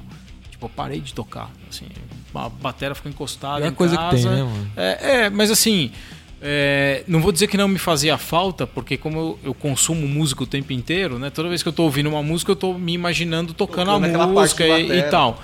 Mas é, eu não sentia falta de ter uma banda, de ir pro estúdio, de tocar, de ensaiar, porque todo esse processo me desgastou antes disso, vendo um processo de desgaste que eu falei assim, ah, não quero mais, entendeu? Eu cansei e, pô, trampar é muito mais fácil, e aí eu saía do trampo, é, eu tava fazendo faculdade também, então, meu, era um puto estresse, sair do trampo, vai pra faculdade, aí você arruma uma banda pra ficar ensaiando de final de semana ainda, putz. Então eu abri mão, cara, eu fiquei quatro anos sem botar a mão na batera, sem tocar por causa disso. E depois, quando eu voltei, em alguns momentos, dei algumas paradas, assim, tipo, ah, dois, três meses, que você ficava assim, ah, não dá, agora não dá, ou, pô, perdi o tesão, tem, ah, não tô afim. Só realmente de 2017 para cá que eu comecei a investir mais, falei assim, não, eu vou me profissionalizar, né? A minha... é, a minha cota do mundo corporativo já estava chegando no limite. Eu falei, ó, já tenho. Eu já tinha, saco, é, eu já tinha um plano já para sair, né? Ah, O meu plano era sair do mundo corporativo no final de 2020. É, só que a empresa tomou a decisão por mim um ano antes. né? Os caras me mandaram embora e tal, porque eu já não vinha rendendo mais a mesma coisa e tal, uma série de coisas. Então, assim, ma- é, mandaram embora, caramba. aí, porra, você fala assim, meu. Sabe, É a, hora, a hora que eles Esse mandaram foi- embora, eu falei assim, Esse foi o turning point. caralho, foi o turning Valeu, point. Daí eu cheguei em casa, sentei e falei, cara, Que delícia. Agora sim, eu sou mais do que nunca o senhor do meu tempo. E de tudo, cara. Assim, eu posso fazer o que eu quiser. Eu recebi uma grana, eu tinha grana no banco, separei uma grana pra viver. Tipo, parecia que eu tava imaginando que, que ia dar merda. Eu separei uma grana pra viver 2020. Eu falei, ó, 2020 eu vou investir na música. Se chegar no final de 2020 e eu não estiver ganhando alguma coisa, 2021 eu vou voltar a procurar emprego no mundo corporativo e meu, esquece essa vida mesmo porque não dá, né? Mas eu já tinha meio que meu pé de meia já montado, então pra mim tava muito fácil. Aí eu falei, agora é a hora, né? E, eu- e o meu plano era fazer isso no final desse ano aqui. Aí os caras anteciparam um ano, eu falei, meu, é agora, é, sabe, a bola tá quicando, o goleiro tá caído. Pau na bola. Bicho, sabe, a torcida tá todo mundo em pé com a mão na cabeça e você só tem que chutar, cara. Assim, de levinho, que a bola vai rolar pra dentro do gol. Então foi isso que eu fiz, né? Eu já tinha é, a participação na, na importadora, né, de instrumentos. Aí eu pude me dedicar mais. Até então eu só né, dividia decisões e tal, mas eu não tocava o negócio. Aí eu pude começar a ficar à frente do negócio. Aí já ajuda muito. E aí eu fui ver. É, valeu. E aí eu fui é, pesquisando outras opções, né? Comecei a tocar mais, comecei a produzir mais vídeo meu tocando, para tentar ir atrás de mais trabalho, de gravar coisas, etc, etc. E aí foram aparecendo algumas coisinhas, e aí apareceu a oportunidade do estúdio, aí eu falei, meu, porra, beleza, né? Porque daí dentro do estúdio já tenho a minha sala, com todo o equipamento, já assim, tanto para mim quanto para minha banda, já tá tudo montado lá a estrutura. Então assim, não preciso mais gastar dinheiro com o estúdio para gravar CD, nem para fazer vídeo, nem para nada. Tá tudo pronto. Então para mim foi o, o turning point foi esse, mas assim, deixar bem claro que eu vim durante alguns anos me preparando para isso, economizando dinheiro, fazendo uma puta reserva, fazendo um pé de meia, porque eu sabia que para ganhar a mesma coisa que eu ganhava no mundo corporativo na música, cara, só se eu entrasse no Megadeth, entendeu? e, e não ia ser o caso. É, nunca A passaria música, no teste, entendeu? Mano, é aquele que você acabou de falar. A pirâmide tá lá. É. É aquela faixinha da pirâmide quem ganha dinheiro. O resto se, esper- o resto se estapeia. E aquela panela, né? Que é uma Sim, tre- pra você conseguir um negócio. panela. tipo, ah, meu, ah, esquece música, vou virar hold. Mano, pra você virar hold e, e trabalhar com uma banda boa, você tem que Tem que ser. tá na tem que entrar no meio dos caras, tá ligado? E aí, teve uma coisa que eu lembrei, que foi uma, uma frase que um chefe meu me falou no mundo corporativo, lá no comecinho, lá em 2000, o cara falou essa frase pra mim, que ele era um diretor da empresa que eu trabalhava, eu trabalhava direto com ele e era tudo que eu sonhava, né? Aquele cara que tinha o carro da empresa, que, sabe, ele era de Minas, a empresa alugava um puta AP pro cara morar aqui, pá, não sei o que, aquelas coisas, fala, puta, quero ser igual esse cara e tal. E ele virou um dia, me chamou lá e falou assim: Olha, eu tô te chamando aqui porque isso, isso, isso, são esses projetos aqui, você vai ter que tocar sozinho porque eu tô indo embora. Eu falei, que caralho, como assim tô indo embora? Ah, te mandaram embora? Não, e ele virou para mim e falou assim: Eu cansei dessa vida. Ele lá em Minas ele tinha uma, uma chácara lá, alguma coisa assim. Ele falou: eu vou. Eu tenho algumas coisas que eu faço lá na chácara lá que me dá uma grana, eu cansei dessa vida, eu tô largando isso aqui. E ele devia ter, naquela época, a idade que eu tenho hoje, uns 40, devia ter uns 44, 45. Eu tô largando tudo e tô indo embora. E eu fiquei totalmente é, descrente daquilo. Eu falei, não, como você tá largando tudo para ir embora? Aí ele me disse uma frase foda que eu nunca mais esqueci, que é a frase que eu usei para fazer o meu plano, né? Até hoje. Ele disse assim para mim. É, ele era grandão, assim, chamava Célio. Ele era alto, ele tinha um, um 1,96m, assim. Ele me chamava de Humbertinho, né? Com esse tamanho todo que eu tenho.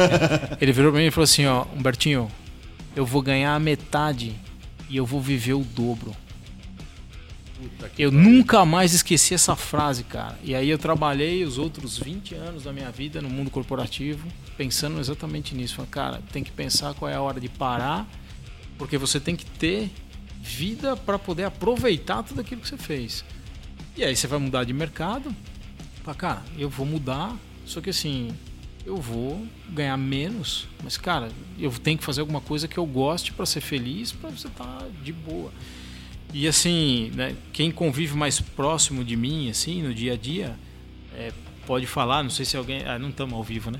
Se, se já estamos, então alguém pode, qualquer um pode entrar quem convive mais próximo aí e comentar porque é o que as pessoas me falam, que eu, um ano atrás, quando eu estava no mundo corporativo, e hoje eu sou outra pessoa. Hoje eu voltei a ser a pessoa que eu era 10 anos atrás. E o mundo corporativo foi me transformando meio num monstro, assim. Eu era um cara meio sem paciência, sabe? Chegar ao ponto de chamar nego da empresa, assim, o cara falar uma mentira numa mesa de reunião, falar pro cara, ó, vamos lá fora resolver essa parada. Coisa que você não faz numa empresa, chamar o cara na porrada, assim. Vai começar a falar, esse cara tá louco, tá surtando tal, porque assim já. Na empresa não, mas na banda a gente, ah, quer pegar na porrada, já, né? Na banda já. na banda é mais fácil. Cara, ó, eu, eu, vou, eu, vou dar um, vou tentar ser rápido aqui num exemplo, mas é, teve um ano na, na empresa que a gente é, veio um cara, um gringo, pra cá. É, o cara era o próprio demônio, assim. É, ele encasquetou com o meu chefe comigo, assim, e ele tinha como missão destruir a gente. Esse cara fez da vida da gente um inferno durante uns seis meses. A gente trabalhava é direto. Acaba com a sua vida mesmo. Era uma merda. E era um cara assim, era um cara. Eu acho que ele era alemão, se eu não me engano. É, o cara usava aquele ternão, tudo feito por alfaiate. Aí uma vez eu vi o cara falando com um cara lá de uma consultoria mostrando, o cara morava num castelo lá na Alemanha, Puta sabe? O cara veio de família rica pra caralho, blá, blá, blá, blá, blá. O cara cheio, tudo, cara tudo bonitão, sabe? Tipo esses caras de meio Hollywood, assim, tipo o Dr. Hollywood, o cara, assim, uhum. naquele naipe, assim. E jovem, cara, o cara devia ter a minha idade. Né? Isso foi, sei lá, uns 4 ou 5 anos atrás, eu acho. É, pô, esse cara fez da vida da gente um inferno, tal, passou, o cara foi embora, sumiu da nossa vida, a gente, ah, vamos dar uma respirada, tal. Muita coisa mudou da empresa, etc, etc, continuou. Cara, no ano retrasado, é, eu entrei na, na, na, internet e um amigo meu tinha compartilhado uma notícia que o cara morreu. O cara teve um infarto com tipo 46, 47 anos. É louco. Em casa e morreu. Então, assim, o cara ficou a vida inteira dando tudo que ele tinha pra porra da empresa, fez um monte de inimigo na porra da empresa, tratou um, monte, tal, né? tratou um monte de gente mal, né? A troco de dinheiro que ele não pôde aproveitar, Desfrutar. cara. Que ele não pôde aproveitar. Que ficou tudo aí pra, pra porra da família, entendeu? Então, assim, é, esse, a soma de todos esses fatos né, que, que vieram acontecendo na minha vida que me levaram a querer mudar mesmo. É, e o fato aí, né, conectando com o primeiro assunto, né, de, de, de, ter uma presença mais forte na internet e tal, simplesmente para poder solidificar isso aí. Falar, porra, tem, tem um nome no mercado e, e, trabalhar em cima do nome. Você está ouvindo o podcast Guia do Rock Guarulhos. Vamos lá, galera. Você está acompanhando aqui o nosso podcast Guia do Rock Guarulhos. Lembrando a vocês que hoje o nosso podcast a gente teve que adaptar Então, estamos passando somente no Facebook. Infelizmente caiu aí o YouTube. Não tem problema, você pode acompanhar a gente no nosso Facebook, facebook.com.br Guia do Rock Guarulhos. Beleza? Pode seguir a gente no Instagram também, arroba Guia do Rock Guarulhos. E você também pode acessar o nosso site, www.guiadorock.gru.br. Beleza? Quero convidar todos vocês a enviarem sua pergunta para o Humberto, enviarem o seu comentário, se quiser comentar alguma coisa sobre alguma história que ele está contando, quiser falar também de algum chefe seu que era chato pra caralho, ou como você aproveita o seu tempo livre, também pode falar pra quiser gente. Quiser um beleza? conselho também, hoje é de graça. A gente não tá cobrando. É, Bom, o Brunão falou que aí na nossa live tem duas perguntas. Vamos lá, Brunão? Vamos lá. Tem duas perguntas aqui do João Duarte. Opa! É, ele, falou, ele tá perguntando: pedal duplo ou dois bumbos? e, e a outra pergunta dele é se depende do show. Ah, Dois bumbos sempre, vai, cara, Humbertão. assim, é, Pra microfonar é horrível, né? Não, eu, vou- eu vou dar. Eu tenho um vídeo que fala isso. No, no Música Fácil, eu, te- eu tenho um vídeo que, que eu falo isso. Pra mim, pra mim, tá? É, esse, esse assunto é bem polêmico entre os bateras. Eu lembro que eu tava na casa de um batera conhecido e tal, e o filho dele veio perguntar isso. A gente tava numa roda assim de 10 bateras. E aí os caras começaram todo mundo querer responder. Eu falei pro moleque assim: eu falei, bicho, você vai perguntar isso aqui pra 10 bateras, você vai ter 20 respostas diferentes. É verdade. Porque cada um tem uma experiência. Então, assim, o, o que eu sempre digo quando me perguntam essas coisas de bateria, eu falo o seguinte: a bateria é um instrumento físico. Então, cada um de nós tem um- uma mecânica diferente, cada um tem um físico diferente. O Jamil é batera, eu sou batera. O Jamil é canhoto, eu sou destro. Já começa por aí. Então, já, o que serve pra mim não serve pra ele. O que serve pra ele não serve pra mim, cara. Começa assim, já começa por aí. de um é diferente da É do com- outro. completamente É- diferente. É totalmente Então, assim, mecânico. eu, eu, quando pergunto essas coisas assim, eu tô falando, não é a minha opinião. Eu tô falando pra mim. Pra mim, tanto faz. Eu desempenho da mesma forma se eu tocar com pedal duplo ou com dois bumbos. Eu desempenho a música, aquilo que eu vou tocar, eu vou tocar igual. Tocar bumbo duplo a 150, 160 BPMs, você tem que tocar, seja em dois bumbos ou seja com pedal duplo, meu amigo. Esse é meu trabalho e eu tenho que fazer isso e a ponto e acabou. Se você consegue fazer num, não consegue fazer no outro, você tem que estudar o porque, cara, cedo ou tarde você vai ter que desempenhar numa situação e se você diz que é profissional, você tem que fazer. Exatamente. Não é aquele negócio, ah, eu sou cirurgião cardíaco, mas eu só opero se for no Círio Libanês. Porque se for em outro hospital, eu não sei operar. Se mudar a luz da sala de branco para amarelo, eu não sei operar. Não. Mas o que é mais desculpa. confortável pra você? Pra mim, é- sempre foi mais confortável dois bumbos. Eu sempre, mas por quê? Porque eu sempre tive dois bumbos. Desde a minha primeira batera, assim, que eu tive, ela já tinha dois bumbos, então eu sempre tive dois bumbos. Só que a maior parte da minha vida eu toquei com pedal duplo, porque eu não tinha um lugar para tocar. Então eu ia ensaiar com a minha banda em estúdio. E em estúdio, o meu talvez seja o único que tem bateria de dois bumbos lá, aliás. Eu pessoal, nunca vi né? estúdio Então, nenhum. Pode, temos aproveita de fazer a bumbos lá. merchan. Vai, vamos lá, vamos lá. Então, é, eu toquei Studios, na na Guaicurus. Guaicurus, 11 14, né? Então lá, sala 4. e aí é o seguinte, então eu passei muito tempo ensaiando com a minha banda com pedal duplo. Então talvez por isso, pra mim, não tenha diferença. Tá? Mas é pra mim, falando a minha biomecânica, pra mim não tem diferença. Agora, tecnicamente falando, a nível de produção, gravação, blá, blá, blá, aí são outros 500. Então, pra gravação, CD, álbum, jingle, single, o que quer que seja, para gravação, eu prefiro dois bumbos. Porque você controla melhor o sinal. Você tem um sinal num canal, outro sinal no outro canal, tá tudo separadinho, muito bem limpinho, sem muita interferência, sem muita problema de dar, é, é, de você perder notas ali por coisa de vibração de pele, etc, etc. Então, para gravar, eu prefiro dois bumbos. Para show, vai depender da infraestrutura que tem disponível Porque no local. Pra gravar também tem que estar os dois bem afinadinhos, né? Bem afinado. Bem parecido É. um com o outro. Mas assim, é, não, você nunca vai ter dois tambores que tenham o mesmo som. Mesmo eles tendo a mesma medida. É a mesma coisa prato. Você nunca vai ter dois pratos com o mesmo som, eles sendo da mesma marca, mesmo modelo, mesma medida, eles vão ter sons Não, diferentes. nunca. nunca. Nunca. Então assim, vai ter uma diferença. E esse é que eu acho que é o, o chance do dois bumbos. Né? Você poder mostrar organicamente que você está usando dois instrumentos. Os bateras que são fãs de pedal duplo, eles têm um argumento muito forte. Falam assim, cara, é, eu uso pedal duplo porque quando eu vou tocar a caixa, né, vou fazer uma virada de caixa, eu estou batendo no mesmo tambor, não estou batendo em duas caixas. Então faz muito mais sentido tirar o mesmo som. Ok, cada um, é o que eu estou dizendo, né? cada um, cada um. Voltando para o ponto de show. É, em show, eu já é, tive que, por falta de infraestrutura, é, tá com os dois bumbos e ter que montar meu pedal como um pedal duplo e tocar com um bumbo só, porque não tinha canal suficiente. O outro e... acaba ficando como estética. É, o outro acaba ficando como estética, né, mesmo porque já estava lá, né, porque se eu soubesse talvez nem teria levado, porque carregar peso também é um pé no saco. Nem peso, é Mas, é volume, é, né? Volume, é um saco é. de carregar. Agora, uma coisa que eu fiz para manter esse conforto dos dois bumbos e, e, essa coisa que eu gosto em shows foi usar, começar a usar o trigger. Então, o trigger já salvou a minha vida várias vezes. Por quê? Porque daí o cara não tem porque quando você usa né, dois bumbos e ainda mais o trigger, você precisa de três canais. Às vezes o cara só tem um canal na mesa. Fala, bicho, é um canal só. Aí ou você vai para um bumbo com pedal duplo, ou faz o que eu faço, que é usar o trigger. Então manda o sinal do trigger, continuo tocando com os dois bumbos, tem um trigger em cada bumbo, entra no, no módulo e sai um sinal mono pro cara com os dois sinais combinados. Então isso, olha, quando a gente abriu o primeiro show do Edu Falaschi, quando ele começou a tocar Angra, lá que foi no Carioca Clube e tal, é, isso aí foi o que me salvou. Não por problema de infraestrutura, porque os caras tinham microfones diferentes para bumbo, na época não tinham meus microfones. Então o cara veio com um microfone completamente diferente do outro. Falei, cara, não vai rolar, vai soar totalmente diferente. Aí isso me salvou. E a última vez que eu usei esse recurso foi o ano passado, no penúltimo show que a gente fez, que a gente foi tocar com o Mike Portnoy. Então tava assim, era o Nocturnal, né? O Put de um lado com a bateria gigante, o Portnoy do outro lado com a bateria gigante e a minha gigante também no meio. E aí o cara virou e falou assim, ó, eu tenho oito canais para a banda inteira.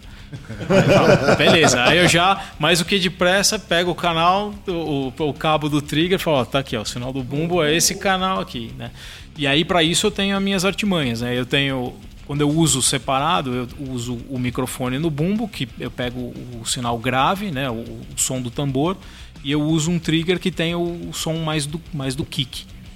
E quando eu tenho essa situação, eu tenho exatamente essa combinação desses dois sons gravados num outro banco, que é o som do bumbo grave com o bumbo do kick, que já, já manda o som do meu Você bumbo já controla pronto. tudo no módulo. É, já está tudo pronto, entendeu? Então são os artifícios da tecnologia que a gente usa a favor. Então tudo isso que eu falei foi para dizer, eu prefiro dois bumbos a pedal duplo. Mas isso não é a regra, é eu, eu prefiro, é a minha pessoa. Para suas gravações, você deixa ele em estéreo, LR, ou você deixa os dois Não, deixa os dois, de, dois no centro. Não, bumbo jogado aberto em pan é loucura, né? Você vai ficar, ficar escutando o Slayer. Vamos aí, a Camila Herdeiro pediu uma dica de quem está começando agora. Batera. Um bom professor e escute só esse cara. E paciência. Só, porque... só escuta o que o teu professor tem a dizer. Se você vai, eu acho que assim, eu não acredito em dois caminhos. Acho que é um caminho só que você tem que ir, né? Você só faz uma coisa de cada vez. Então, assim, tá começando agora, então você escolha muito bem o seu professor. E aí esquece essa porra de ficar vendo vídeo de internet de um cara, de outro, um cara ensinando como fazer não sei o que, o outro ensinando não sei o que lá. Foda, foda. Ou, ou você escolhe alguém que você acredita e segue e vai e aprende com aquele cara, ou você volta e escolhe alguém que realmente você acredita e, e vai com esse cara. Tá? É, não acho que para quem está começando é, abrir esse monte de leque de informação ser é, tipo preenchido com um monte de informação sem, sem orientação, isso eu acho terrível. Até e porque você acaba recebendo 300 informações diferentes, não sabe o que priorizar. Fica muito disperso. E, e tem um problema, cada um vai passar a informação da maneira que acredita que seja certa. E quando você aprende com um professor só, você vai ter a visão do cara do começo, meio e fim daquele assunto que ele está te passando. Você não pode começar estudando uma coisa com um cara e terminar com outra, porque você vai se perder ali no meio. Então, eu prefiro. Isso também, é, eu pedi uma dica, é uma dica, uhum. né? Eu prefiro aprender todo um assunto com um cara só e depois ir pesquisar sobre isso em outras fontes e criar o meu jeito de fazer aquilo do que já desde o começo, sabe, abrir assim, ah, não, vou aprender em broadcasting isso aqui, vou comprar cinco cursos online de 10 caras diferentes e vou fazer tudo ao mesmo tempo. Quando você pega um cara que já toca há muito tempo, mas não tem noção da teoria nenhuma, que ele quer aprender alguma coisa específica. Mesma coisa, cara. O que aprender do zero também. É, a teoria, é, aprender teoria da música é aprender uma outra, uma outra língua embasada na matemática. Assim, você tem que aprender a falar outro idioma e a base desse idioma não é o latim, é a matemática. Ou, ou você aprende ou você aprende. né? Existem, pô, eu tenho um amigo toca pra caralho, admiro demais o Luciano. É um batera tocar banda cover e tal. E o Luciano fez. Passou uma boa parte da vida dele tocando em banda de baile e é, em navio. E um dos quesitos para tocar no navio era saber ler partitura, porque tinham várias entradas, vários shows diferentes, então os caras davam uma partitura e o Luciano não sabia ler partitura, cara. Então ele passava o dia inteiro escutando as músicas e decorando cada pratada, porque tinha um maestro, e ele não podia né, dar um prato fora, vai lá, ele Tem o script ali, cara. ele Você decorava tudo, ele decorava tudo, né? Até que depois de algum tempo os caras sacaram que ele não sabia ler e tal, mas aí, pô, o cara fazia Já o trampo tá tão lá, bem. Não, e o cara fazia o trampo tão bem, o cara falou: "Não, beleza. aí, vai, toca o barco assim mesmo". É muito mais desgastante pro cara, pro profissional. umas batatas lá embaixo. né? Escutando as músicas Escutando pra as não errar.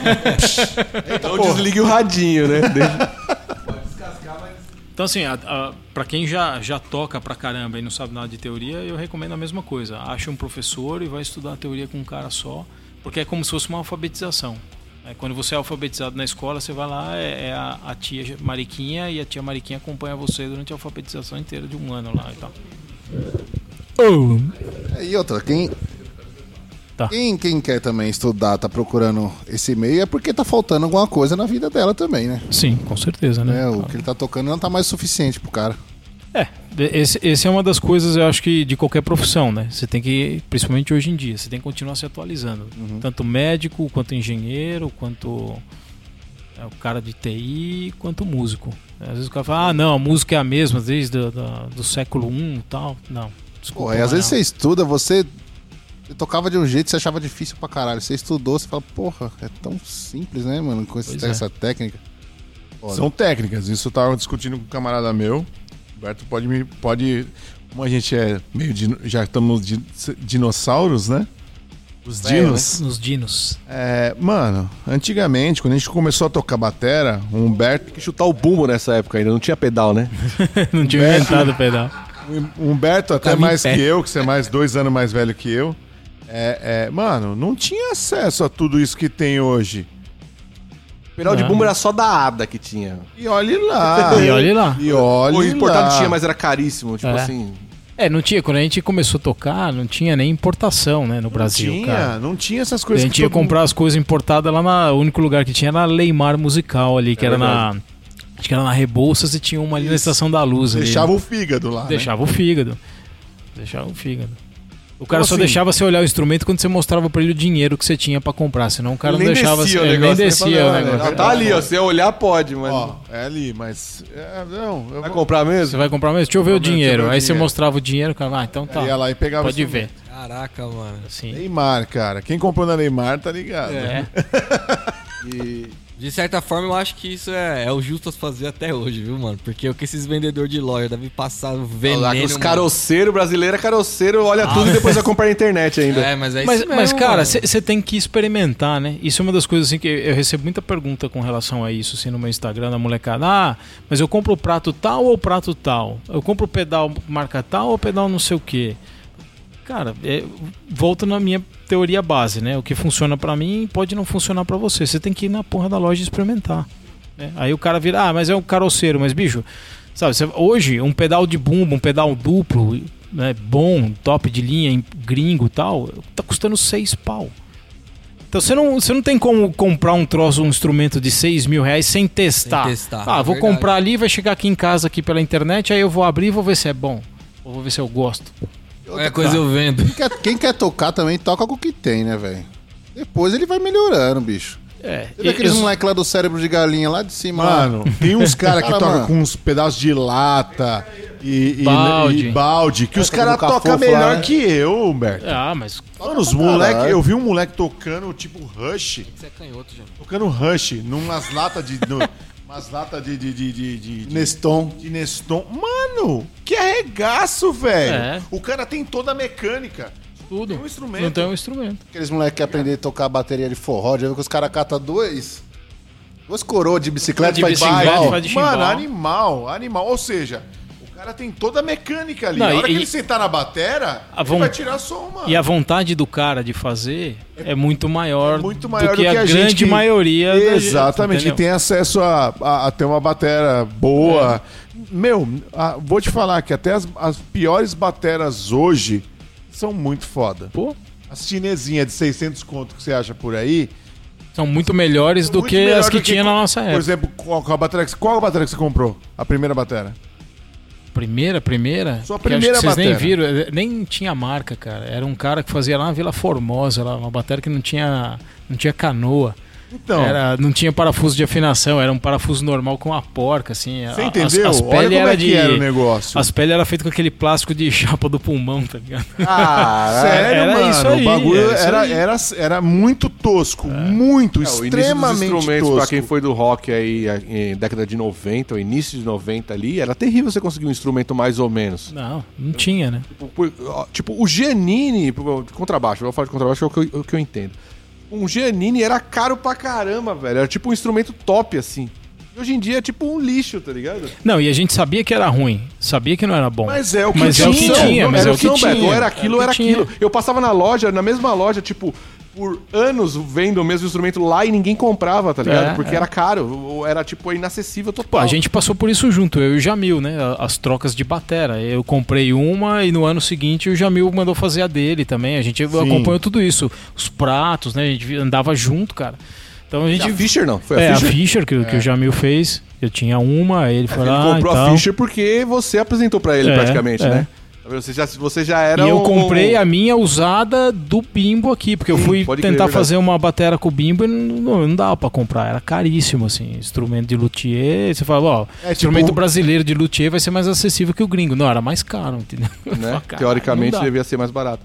Mas é, mas é verdade, eu acho que foi, foi a primeira vez que eu vi alguém. é, o cara. Não, eu vou comprar uma batera porque eu vi que o cara comprou e ela é legal e eu tenho a chance de comprar a minha. É. Foi o caso do, do, do meu irmão, né? O Jamil É. foi por causa de você.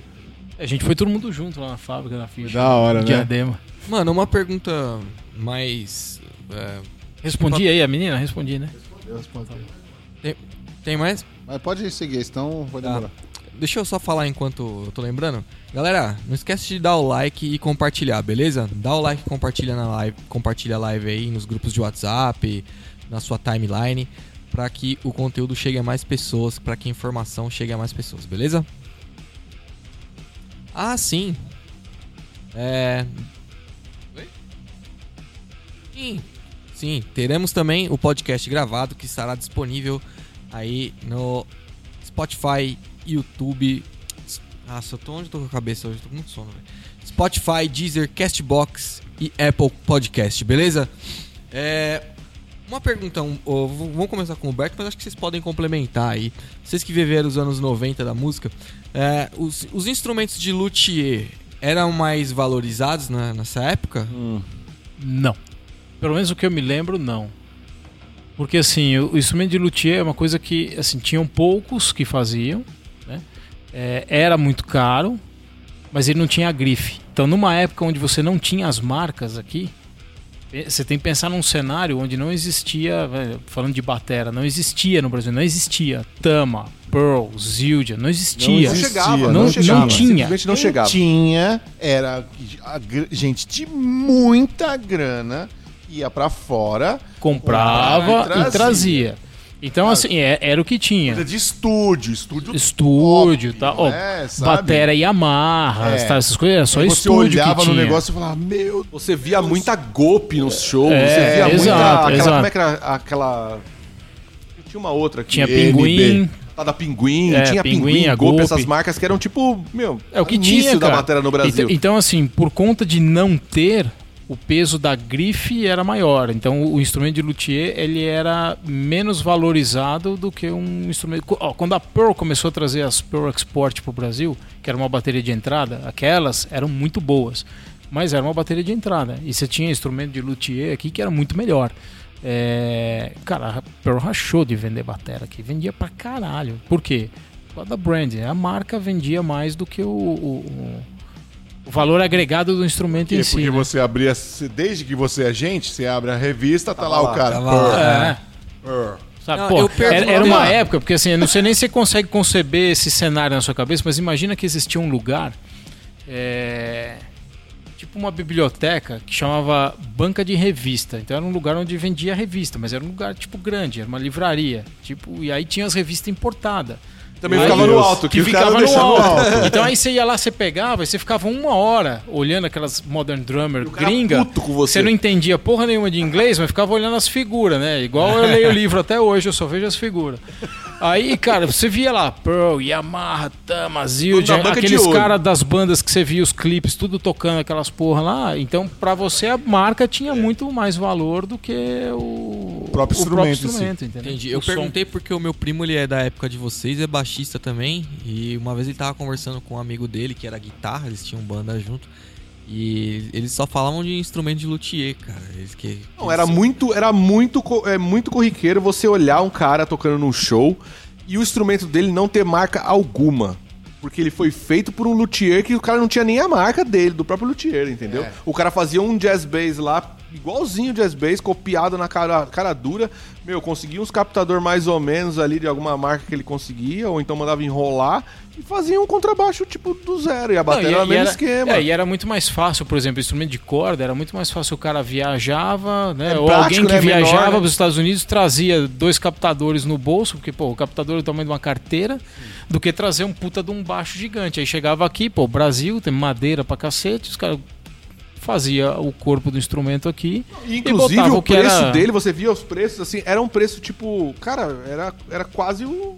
O valor preço de do- um do Fender, tá importado, ligado? Era é. quase tipo, um valor de um baixo bom, tá ligado? Você falava, nossa. E porque realmente, às vezes, tinha instrumento muito bom. Eu cheguei a ver cara tocando com um baixo de luthier naquela época e falava, nossa, que sonzeira, cara. Por quê? Porque os caras construía, cara. Fazia igualzinho. E, Assim, o nível dos instrumentos que chegava aqui sempre foi uma bosta. Nessa mesma época. produção nacional sempre foi lixão. Ligado? Tipo, a, a, a, você pegava marcas, por exemplo, ah, eu, eu tive, meu primeiro baixo foi um tonante. Meu, tonante fazia violão em qualquer nota, velho. Violão nem afinava, mas fazia.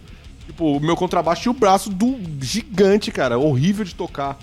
Depois eu tive um Jennifer, ruim pra caramba também. Porra do Jennifer. Olha, Jennifer. preto. Jennifer. Aí eu consegui o primeiro contrabaixo importado, que foi um Kramer, e tava empenado, mesmo assim ele era melhor que os outros, cara. Empenadaço, ele ainda era melhor que os outros contrabaixos que eu tive. Anos depois eu consegui um, um contrabaixo melhor aí, coreano. Me roubaram, das putas. ah, esse cara que me roubou, ele tá fudido, velho. Tanta macumba que mandaram, mandaram nele. Então, assim, no, no geral, você tinha esse problema da marca que, que, que valia mais do que o som na época, né? Pra grande maioria. Assim, pro nosso círculo, né? Que era o círculo, vamos dizer assim, de amadores. No círculo profissional, aí o papo é outro. Né? Aí- Então, o profissional, o cara já ia pra fora, comprava um instrumento, É. tinha alguém que tinha um instrumento. É, Era é, exatamente outro círculo, né? É. Como a gente era muito moleque, a gente imagina um monte de moleque de 17, 18 anos, 16 anos, tentando comprar um instrumento. Naquela É, e assim, a gente- a gente não tinha- 90 era muito difícil, É, mano. não, e a Até gente hoje não os tinha- instrumentos são muito caros. Não, e assim, Mas pe- tem pensa acesso, que. Bruno. Hoje tem Antes acesso. nem isso tinha, irmão. É, o- tinha. hoje você tem acesso ao instrumento e outra coisa também. Hoje o cara tem acesso à informação. Na, no- na nossa época, é, a gente não sabia nem o que olhar numa bateria pra saber se ela fo- é, Se era, boa ou ruim. entendeu? Exatamente. Você, não olhava tinha nem assim e parâmetro. assim, pô, é, é bonita e bem feita, e a outra é, não é tão bonita, não tão bem feita. Mas você você não tinha parâmetro, assim, de, ah, essa madeira, essa madeira tem um som mais assim, essa madeira tem um som assado, blá, blá. Não, não tinha esse tipo de informação. Era muito difícil. Tinha, onde tinha isso? Na revista gringa. Então, ou você era moleque que falava inglês, conseguia ler a reportagem e entender, ou já É, era. não, começa que as revistas gringas também não chegavam, né? Assim, É, tipo, você você, tinha que não tinha. bala, você você foi co- você tinha aqui aquelas é, cover guitarra, cover baixo, cover não sei o que, que era o próprio Regis Tadeu que editava essas, essas Eu, revistas eu aí. tinha, eu lembro que quando eu consegui meu primeiro emprego, aí eu fui no, no Center Norte e tinha uma Saraiva. É, a Saraiva não é aquela Saraiva do Center Norte gigantesca, era uma banca de revistas. E aí eu comprei uma Modern Drummer e eu falei pra mulher do caixa assim, eu falei, olha, todo mês vocês trazem? Ela falou assim, todo mês a gente traz uma ou duas. Tem como guardar para mim? Aí a mulher falou assim, tem. Olha como era os anos 90. A mulher tirou um caderninho debaixo do caixa, Fez da um caixa pendura. registradora. E anotou. Anotou meu nome e meu telefone. E aí, todo mês, quando chegava a revista, ela, me telefonava: Oi, Humberto, tudo bem? Fantástico, Pra avisar que velho. a sua revista chegou. Aí eu saía do meu trabalho lá em Perdizes, pegava o metrô na Barra Funda, fazia baldeação, aí descia lá no Tietê e ia a pé até o Center Norte. comprar uma revista. Pegava a revista, voltava pro Tietê, pegava o busão e vinha pra Guarulhos. Hoje em dia você coloca a marca da, da, da bateria que você quer lá, tem um milhão de review no YouTube É, pra você ver. Vários baterias diferentes, vários estilos diferentes. Você escolhe a língua um que você detalhe, quer ver. Eu quero um ver det- um review da batera tal em sueco. Pra, pra, você acha? Exatamente. E um detalhe, nessa época você já trabalhava. Sim, já. Tem, tem- hoje em dia você vê uns vídeos de moleque de 7, 8 anos detonando na bateria na internet. Fala, mano, que filho da puta, nasceu dentro Sim. do tambor, essa desgraça?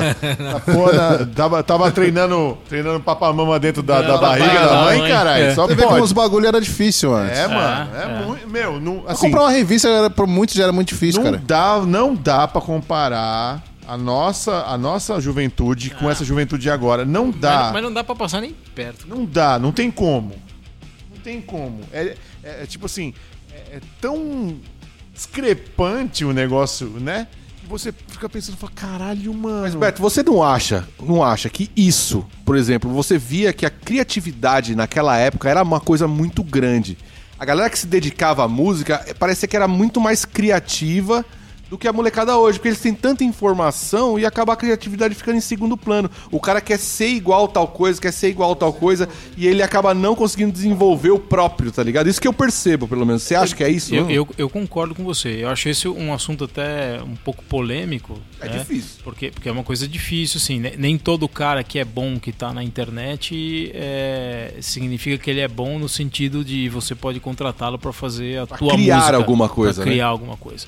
Então, é, é- é muito assim. Eu até, al- algumas vezes eu até me, é, me preocupo um pouco com isso. Né? Com a continuidade da música e a criatividade. Porque assim, a gente não tinha acesso a nada, então a gente tinha que inventar. A gente Exato. escutava, só que a gente não tinha vídeo para ver como é que o cara fazia. A gente tinha Tirar que de desenvolver ouvido. percepção, É. tirar de ouvido e tal.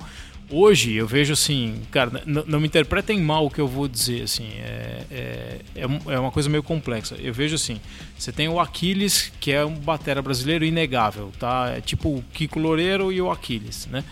É, o Aquiles, ele trouxe, ele formou uma geração de bateras fudidos aqui no Brasil. Veio uma geração que veio depois dele, são todos caras que tocam pra cacete. Alunos assim, dele, você tocam diz? muito, não alunos dele, mas discípulos do cara, inspirados, Influenciados influenciados, influenciados nele, é. Só que dentro dessa, dessa geração existe um monte de caras que são uma cópia do Aquiles.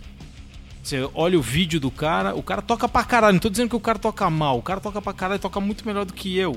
Só que o cara toca igualzinho o Aquiles. A Até- até abertura o de polvo na braço, batera. a abertura de braço, o posicionamento das peças, é, a maneira de fazer as viradas. As manulações, ca- é, é igualzinho, o cara é um clone. Aí eu falo assim, porra, fudido, o cara continua tocando pra caralho, mas e a hora que esse cara sentar na banda dele?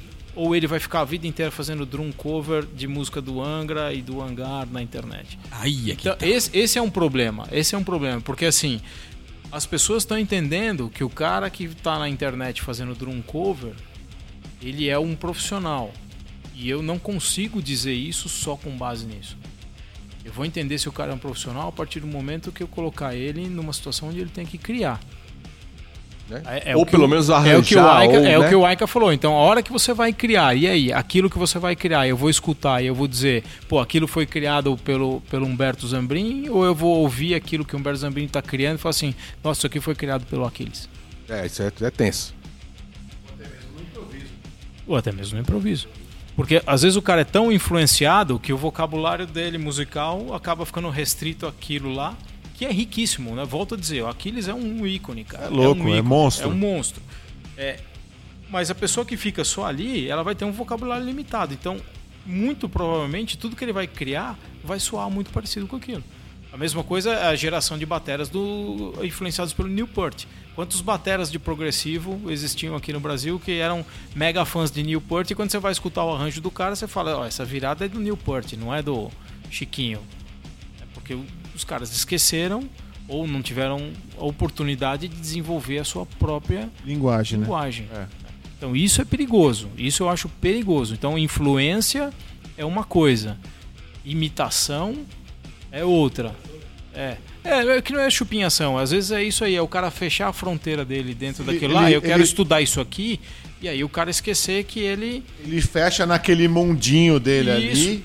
Ligado? E assim, a- a- e, e, tipo, tem outra coisa também.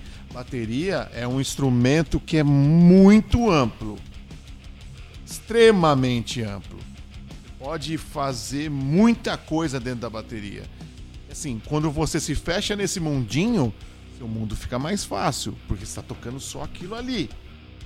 De repente, se o cara tira você daquele, daquele mundinho, tá acostumado e joga ele- você para outro O lugar. produtor chega e fala, mano, eu quero uma, uma virada diferente aqui. Aí o É. cara, não sei. E- e- e- isso é uma situação real. Quando o, o último álbum da minha banda, quem produziu foi o Edu Falaschi. E isso aconteceu muito comigo na gravação de bateria. A gente fez as prés, tal, tudo certinho. Eu ensaiei, treinei tudo em cima das prés. Aí quando eu fui pro estúdio pra gravar, mano, meu, várias vezes o cara Pô, precisa de uma virada brecava diferente. lá e falou assim: Cara, eu acho que a gente podia tentar um negócio aí pra ficar mais legal, fazer um negócio assim, assim, assim. Cara, de- azul. deu umas telas azul, assim. Porque você fala, puta, não. E agora, né? É, cara, preciso de, sei lá, preciso criar isso, preciso de um tempo, preciso sentar aqui. Assimilar tocar, isso pra poder, assimilar. né? Tá, às vezes o cara fala uma coisa que tá tão fora da tua, da tua linguagem que você fala assim, cara, eu preciso ver se eu sei isso aí. Sem contar a memória musical que você já tinha Sim. naquela pegada. sim. Memória muscular, né? Então, assim, isso é uma situação real. E aí, você imagina, isso eu tava fazendo a minha música da minha banda. Né? Imagina um cara gravando um gente- play e a de gente- alguém, né? E a gente teve várias, várias discussões é, no sentido positivo das coisas, eu e o Edu, nesse sentido. Eu falava, cara, quando eu tô sentado na bateria e você tá aí na técnica, você é o chefe, né? Porque você é o produtor. Só que quando eu entro aqui na sala e eu vou falar pra você que eu não vou fazer, você não esqueça que eu sou seu chefe porque sou eu que tô te pagando, entendeu? então tem- uma inversão de espaço aí, espaço-tempo, que eu, eu me valia disso pra algumas coisas. Falar, cara, não vai rolar, isso aí que você tá querendo que eu faça não vai rolar. Ah, mas eu ia ficar melhor se fizesse. Aí eu ia lá passar e falava assim, olha, deixa assim mesmo, o baterista tá confortável dessa forma. E então assim, cara, é conhecer os seus limites. Agora, é o que o Aika ia falar, é assim, se você se vende como um profissional, você pode entrar no estúdio com um produtor e o cara fala assim, ó, agora eu quero que você meta aí uma clave de maracatu no meio desse negócio aí. Lascou. E aí o cara fala, porra, mas eu não sei. Não, mas você não é profissional. Não, mas eu sou profissional, mas eu só sei tocar tocar, isso aqui. é, metal melódico. Sou profissional, mas só faço Sou- o reboco, não sou- consigo é. levantar o muro, né? Tipo, Tá bom. Beleza. Não tem nada errado com isso. Só que pode ser o cara. o- Não é o cara que o cara precisa para aquele trabalho. Fala, ah, então tá bom, então eu tô dispensando aqui desse trabalho que você não serve. Então, assim, quanto mais você limita o seu universo técnico e a sua linguagem, mais você limita o, onde você pode trabalhar, né? E a tua fonte de renda. Porque tudo isso, volto a dizer, né? Vocês estão falando com alguém que saiu do mercado de trabalho normal, corporativo, para viver da música. Então eu sempre estou pensando em como ganhar dinheiro com aquilo. Não estou pensando em, ah, quero fazer um vídeo mostrando que eu toco pra caralho. Sabe? Eu quero que se foda isso aí. Tem uma pergunta aqui do, do Bruno Cessa que eu acho que tem até a ver com essa parada que você tá falando. Pô, Bruno Cessa. Por que, que falou- eu conheço todas as pessoas do chat? Ele falou, ó, de uns anos pra cá, o Humberto conquistou uma relevância profissional na música muito grande. O que foi o seu divisor de águas? Kiko Loureiro. O divisor de águas chama-se Kiko Loureiro. foi, foi, foi o lance mesmo dele ter partido pra um outro lance? Foi o lance de ele ter partido para um outro lance e mos- mostrar que era possível. Foi o lance de ele ter montado o primeiro curso online que eu comprei na minha vida foi o tal do Music Business do Kiko Loureiro. Então esse curso me abriu muito a cabeça. E na sequência eu fiz um ano de mentoria com o Kiko Loureiro, onde a gente falava todo dia. Tudo que eu postava, tudo que era feito, a gente analisava antes e via para quê, por quê, de onde veio, para onde vai, o que, que isso vai refletir, etc, etc. Eu fiquei Caramba, um ele ano. Ele não, ele não parece ser um cara tão, tão, tão ligado à internet assim. É. É, mas, mas ele É, tinha o- essa visão já? Cara, o Kiko é um cara que ele faz 200 mil coisas ao mesmo tempo, assim, é impressionante. eu lembro que ele tinha um impressionante. marketing forte em revista, você lembra? Não, Meu, não, eles mas ele- dominavam. Kiko ele- Loureiro. Ele, ele é, é muito forte nesse negócio de internet. Não sei Na- quem era mais, era ele ou o Ardanui, porque o Edu Ardanui também era fortão negócio de revista e fazendo transcrição e É. Mas todas o essas Kiko coisas. eu acho que chegou onde chegou porque justamente ele soube se atualizar, né? Trabalhar esse lado da internet, do social media, coisa que o Edu só começou a fazer agora. Ah, o Kiko é. Ele é um music, assim, mas- pra é um mim o music grande- man completo, cara. É, o, o grande divisor de águas foi ter estudado sobre o mercado da música e profissionalismo musical diretamente com o Kiko durante um ano. E como você aplica isso hoje na sua banda, na Atracta? Cara, é um pouco mais complicado porque assim é, a banda é, entre- ela não é minha, né? É uma banda que eu fundei, mas ela não é minha. É uma banda onde existe uma certa democracia. Né? Então, num processo democrático é muito mais complicado porque vai depender do momento. Se eu tenho energia para pegar alguma coisa que eu acredito, dividir e insistir para que aquilo seja feito, é, eu vou tentar dividir esse conhecimento com os caras e seguir nesse caminho. Mas se eu tô num momento onde eu não tô com energia e as pessoas não estão alinhadas, eu tenho que ficar convencendo os caras, eu não tô afim, eu falo, meu, foda-se, entendeu? Larga, faz aí, foda-se. Faz aí, foda-se. Então tem, tem, tem momentos e tem momentos. Se você ter uma banda é uma coisa meio estressante, é tipo ter uma empresa. né? Só que é uma empresa que não dá lucro, é, que não tem funcionário, só tem sócio, né? E, porra, todo mundo quer dar um palpite, etc, etc. Então, assim, em muitos momentos é muito difícil. Tanto é que depois do álbum a gente começou a mudar alguma forma de trabalhar, o processo criativo, tal, tal, tal. A gente está trabalhando de uma outra forma agora pro, pro próximo álbum, justamente por conta disso, né? Que não dá para todo mundo fazer tudo ao mesmo tempo. Tem pessoas que têm qualificações para fazer A, tem pessoas que têm qualificações para fazer B. Né? Aquilo que o Aika tava falando, de repente você tem um cara muito bom para fazer, para levantar um muro. Mas esse cara, na hora de fazer o reboco, ele vai fazer merda. Então é melhor chamar outro cara para fazer o reboco, né? e cara, outro cara para fazer a finalização e tal. Então, assim, é muito difícil. Mas isso foi uma coisa que eu aprendi com o Kiko. Falou, cara, a banda nem sempre tem que ser uma democracia. A banda tem que ser. é, é, tudo que você toma, as, as decisões que você toma, o caminho, tudo que você cria tem que ser voltado para que aquilo dê certo, né? Para que aquilo reflita o que você quer passar. Você quer passar uma mensagem através da música. né? Não vou nem falar de, de ganhar dinheiro, não vou nem falar disso, de vender, porque daí a gente estaria direcionando trabalho para alguma coisa vendável. Aí daí falando de fazer funk ou sertanejo, né? Tô falando metal. Então você tem que externalizar aquilo que você quer. Para fazer aquilo, o mercado tem padrões de qualidade. Então, se você conhece aquilo, você tem que dirigir aquilo. Você não pode deixar isso na mão ou na opinião de um cara que não, entende não, não entende ou não tem a mesma percepção. Né? É, simplesmente por quê? Porque tempo é a única coisa na vida que você não consegue ganhar mais. Você consegue ganhar mais dinheiro, você consegue ganhar mais saúde, você consegue ganhar mais peso, perder peso, ganhar músculo, mas você não consegue ganhar tempo. Todo mundo aqui tem um reloginho que está contando de trás para frente, a gente não sabe quando vai dar zero. Então, isso é uma coisa que eu também tenho para mim muito certo. Assim, tempo é precioso, então eu não vou. eh, Se eu vou ficar discutindo, sei lá, cinco horas com você timbre de mixagem, porque você não entende disso e eu tô três, quatro anos na tua frente, eu não vou discutir. Ponto. Eu não vou discutir. Eu falo, esse trabalho é meu. Ah, mas eu não aceito, eu quero opinar. Tá bom, quando tiver do jeito que eu quero, eu mostro para você e aí você fala, ah, mais assim, mais assado, mas não participar do processo inteiro. Porque senão, né? é, porque senão você acaba gerando estresse e a coisa não anda na velocidade que precisa. Cara, eu conheço bandas que, tipo Guns N' Roses, assim, entraram no, no, no estúdio para gravar um álbum e quatro anos depois o álbum não foi lançado. Ixi, que mais. E, e o meu, no- do- do- sabe, o, o que a gente lançou, pô, a gente começou a compor em março e eu falei pros caras assim: em setembro esse álbum tem que estar lançado. E em setembro ele tava lançado. E aí E esse ano, vocês gostaram? E esse ano, pra caralho. Pra caralho. Mas assim, nós fizemos tudo que a gente realmente quis Esse fazer. processo foi o último play? Sabe, a gente mixou com um cara gringo, sabe? A gente captou nos melhores estúdios, a gente fez tudo como a gente gostaria de fazer. A arte eu fiz do jeito que eu queria. Se você pegar pra comparar o processo desse disco, é, ele foi mais rápido que o outro e o resultado foi melhor? Sim, com certeza. Com certeza. Com certeza. E o próximo eu acho que vai ser melhor ainda.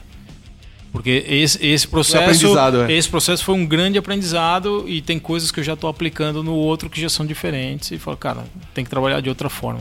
Mas também tem uma questão bem interessante que né, a galera na track tá todo mundo já é mais rodado, digamos assim, né? Já tem Sim, uma... to- todo mundo tem experiência. É. né? Vamos dizer assim, É. o baixista é o Guilherme, é o cara que tinha menos experiência porque ele era o mais novo e tal, mas ele amadureceu muito rápido, porque ele entrou na banda, a gente já tava, já lançou um EP tipo três meses depois. E aí a gente já tinha alguns shows, turnê.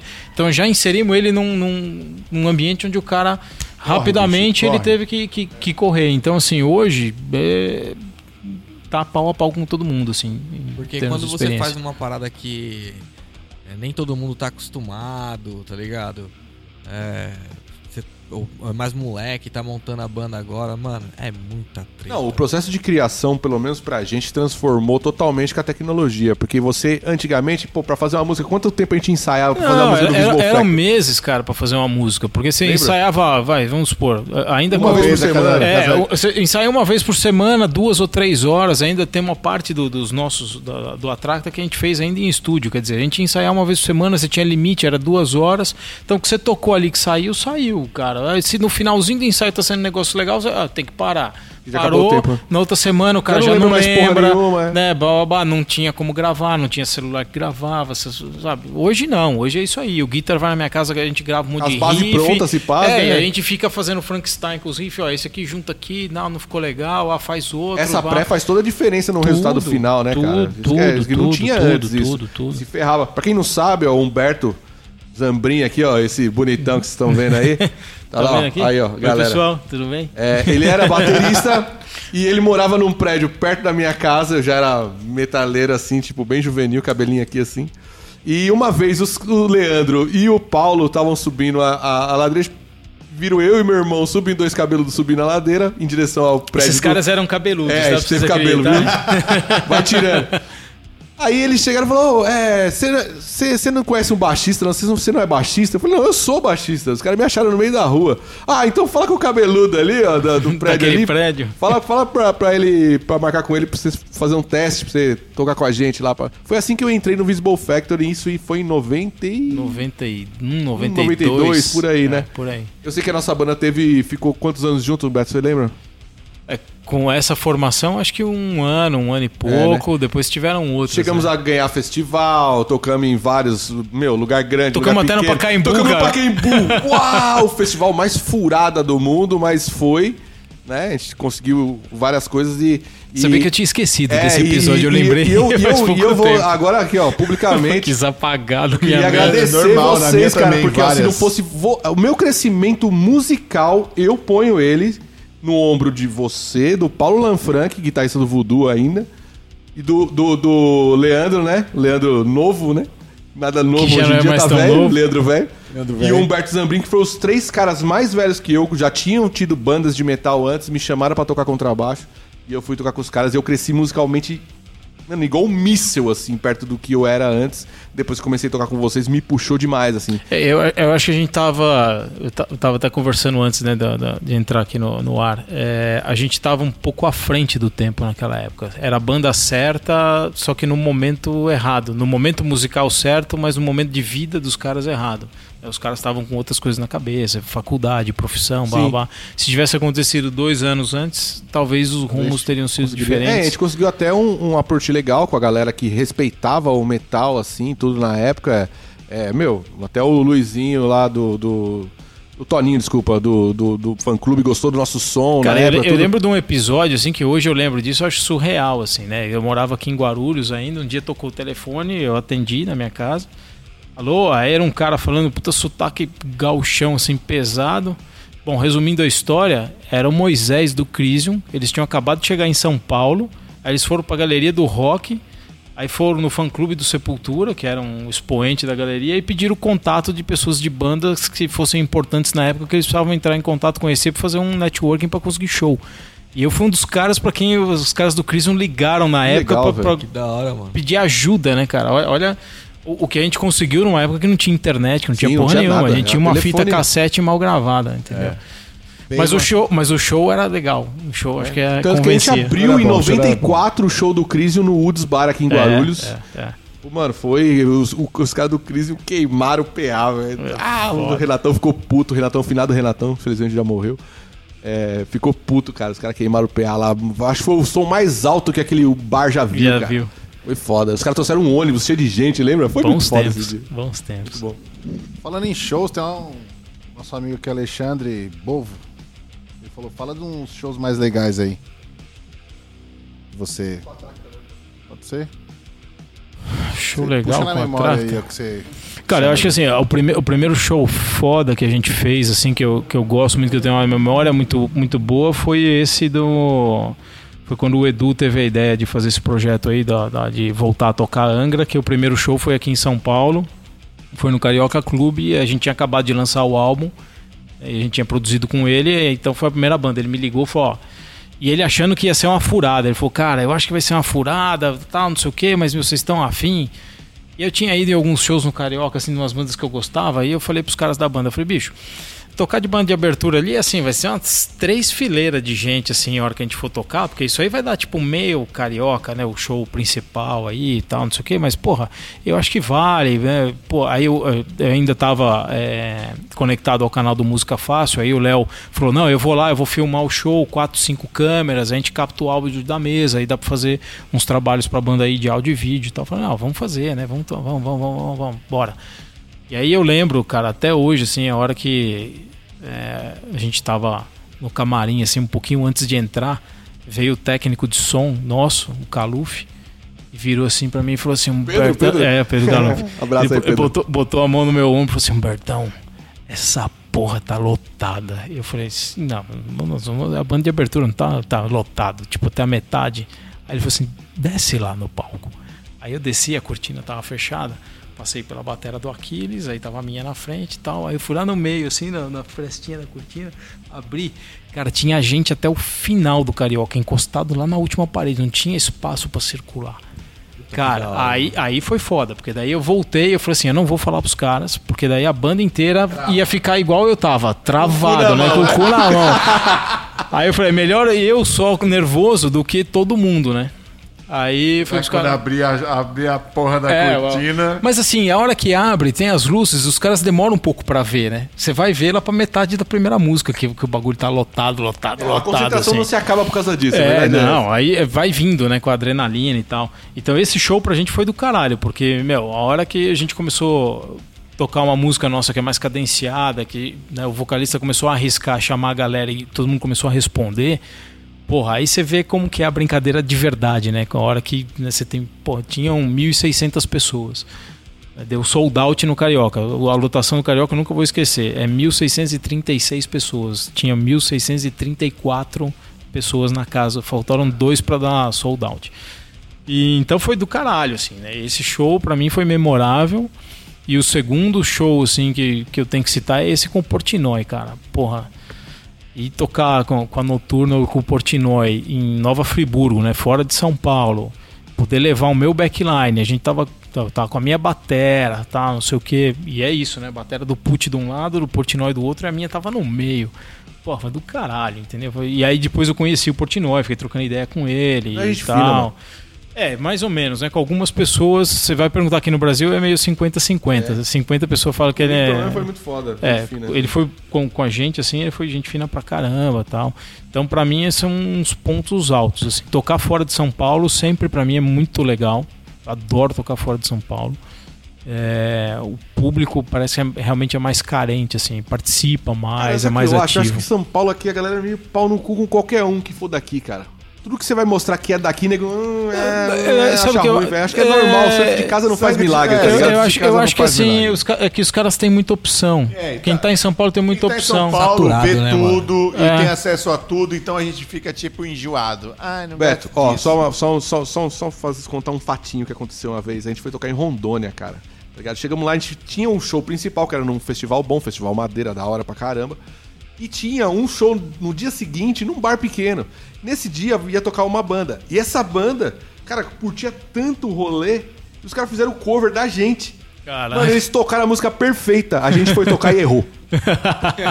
Mano, eles tocaram Cara, a música que melhor foda, que a gente. Melhor que vocês. Foi, mara, mano, maravilhoso. Foi, foi, foi mó tapa na cara lindo do mundo, cara. Adorei, velho. Mas foi tipo foda. Tá vendo? A galera, a galera de fora, de fora de, de- de São Paulo, ouve tudo que a gente faz, cara. Os caras, tipo, prestam atenção. É, a gente- parece que a gente é meio. O, ulti- o último show que a gente daqui. fez foi em Lagarto, que é uma cidade que fica a 100 quilômetros de é, Aracaju, lá em Sergipe. Foi em novembro do ano passado. E, cara, era um festival também, então tinha banda de hard rock até death metal, assim. Bom, uma coisa que chama atenção é que tinha muita gente que sabia cantar as nossas músicas. Isso é Isso é louco foda. Isso é demais. louco Isso é demais. foda. E a segunda coisa que me chamou muito a atenção é que o cara, ele curtia do hard rock ao death metal. Eram os mesmos caras lá na frente vendo, do palco. O cara não segregava, né? Não segregava, Não, não tinha segregado. preconceito. Cara, né? não tem preconceito, cara. Você está ouvindo o podcast Guia do Rock Guarulhos. Cara, eu, eu volto a falar, mano, a vida inteira nessa porra desses programas, nos podcasts. Galera, o roqueiro tem que deixar de ser idiota e radical, porque eu já fui idiota e radical e não, e não entendia o quanto é importante você ter, tipo, cinco bandas de estilos diferentes dentro do mesmo show. É aquele negócio, cara. Se você gosta, gosta, né? Se você ouviu lá a música do Bon Jovi e gostou, não adianta Ele pode ouvir o Bon "Ai, não, Jovi eu-" escondidinho, Ah, é, pra galera não- escondidinho. Ho- Hoje tem fone, né, cara? banheiro. Isso aí é o que todo fone. mundo faz, mano. Eu- é o que todo César, por exemplo, eu sei que o César mano. ouve Cara, Bon Jovi o escondido. loucão assim, mas... Todo dia. No banheiro, pô. O César tá... E chora, e ainda chora ainda, ainda O chora. César tá meio sem função ali, Ele que tá meio tirou puto a hoje, câmera, velho, né? ficou Tá com o puto. celular Eu acho que ele tá meio tá, puto. tá meio... Quer participar, filho? Quer pistola, vem pra cá, fofinho, vem, fofinho. Caralho. Aquelas cort- perguntas Ô, Jamil, nonsense que você faz. Cortou a internet fazer. de propósito, né, Jamil? É, a gente cortou de propósito na internet. Só pra você ficar aí, ó, chorando. Tá ouvindo Bon Jovi ali. É, it's my life, cara. Ó, o Felipe Secom mandou um salve pra todos os manos do podcast foda. Tô sempre acompanhando. Salve, Felipe. mano. Corre de vocês. E Humberto Zambrin, escuta nós, dá um salve, banda Doma daqui de Guarulhos. Parabéns, a entrevista tá. Tá mais. Mais uma, rapaziada. É, falou que a entrevista tá legal. É isso aí, entendi. Valeu, Deve ser isso aí. Felipe, obrigado, hein, mano. Valeu, obrigado, cara.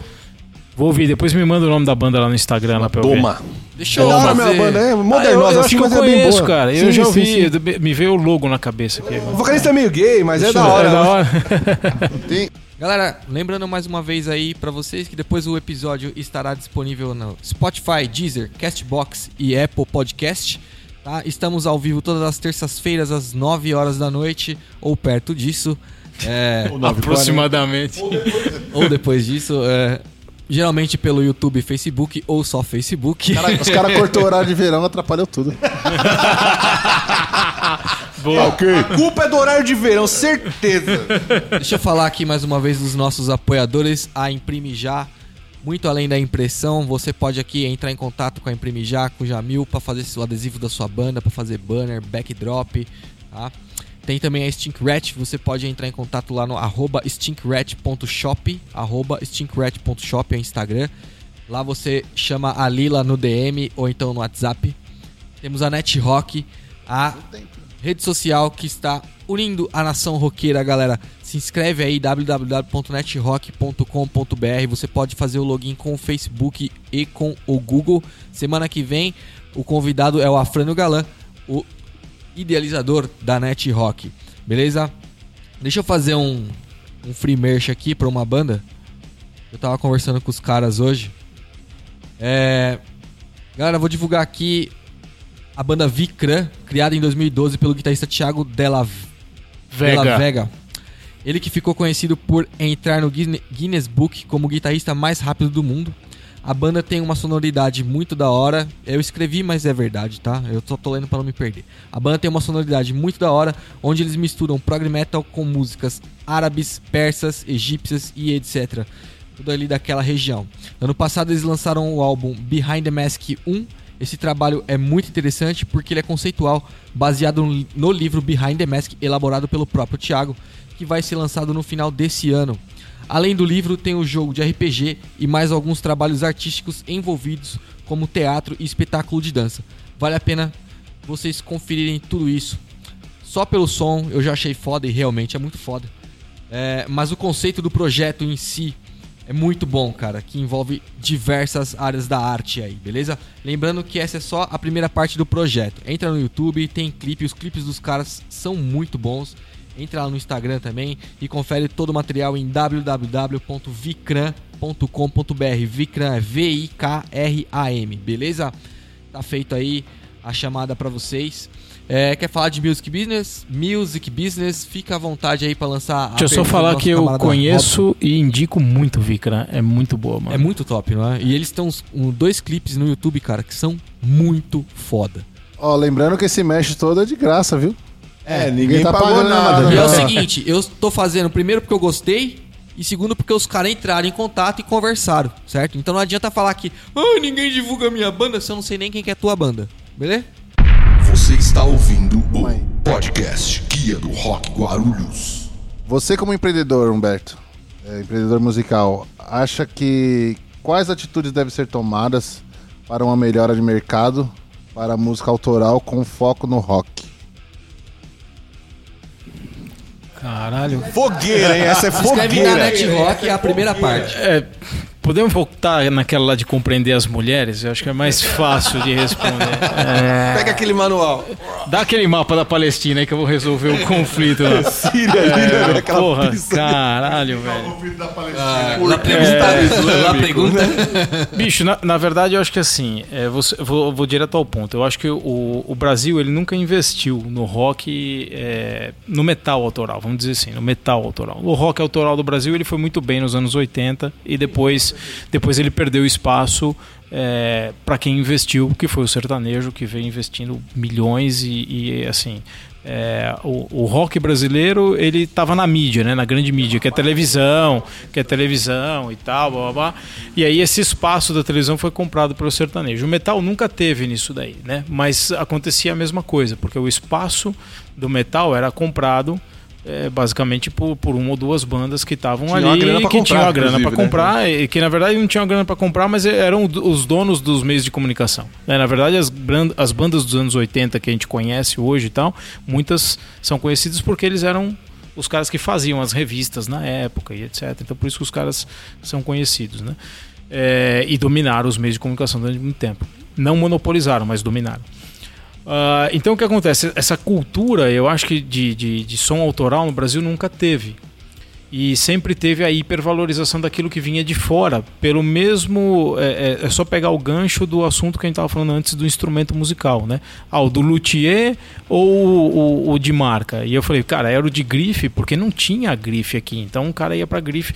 Então é a mesma coisa, né? Tinham bandas de metal boas aqui, mas quando começou a vir show gringo para cá, Kiss, Van Halen, Queen, depois, sabe, Rock in Rio 1, Rock in Rio 2. Nas, nas cara, era, era a grife, era a grife. E a banda brasileira autoral era um instrumentinho de luthier. Só quem queria realmente ir atrás daquilo pra é que ia chegar, ver. Né? É, e aí, assim, o meio de comunicação que a gente tinha era um, era um programa de rádio, que era o Comando Metal, que era feito pelo Valcir no 89, que ele era mais democrático, porque o Valcir viajava, trazia os discos e tocava, então tocava de tudo.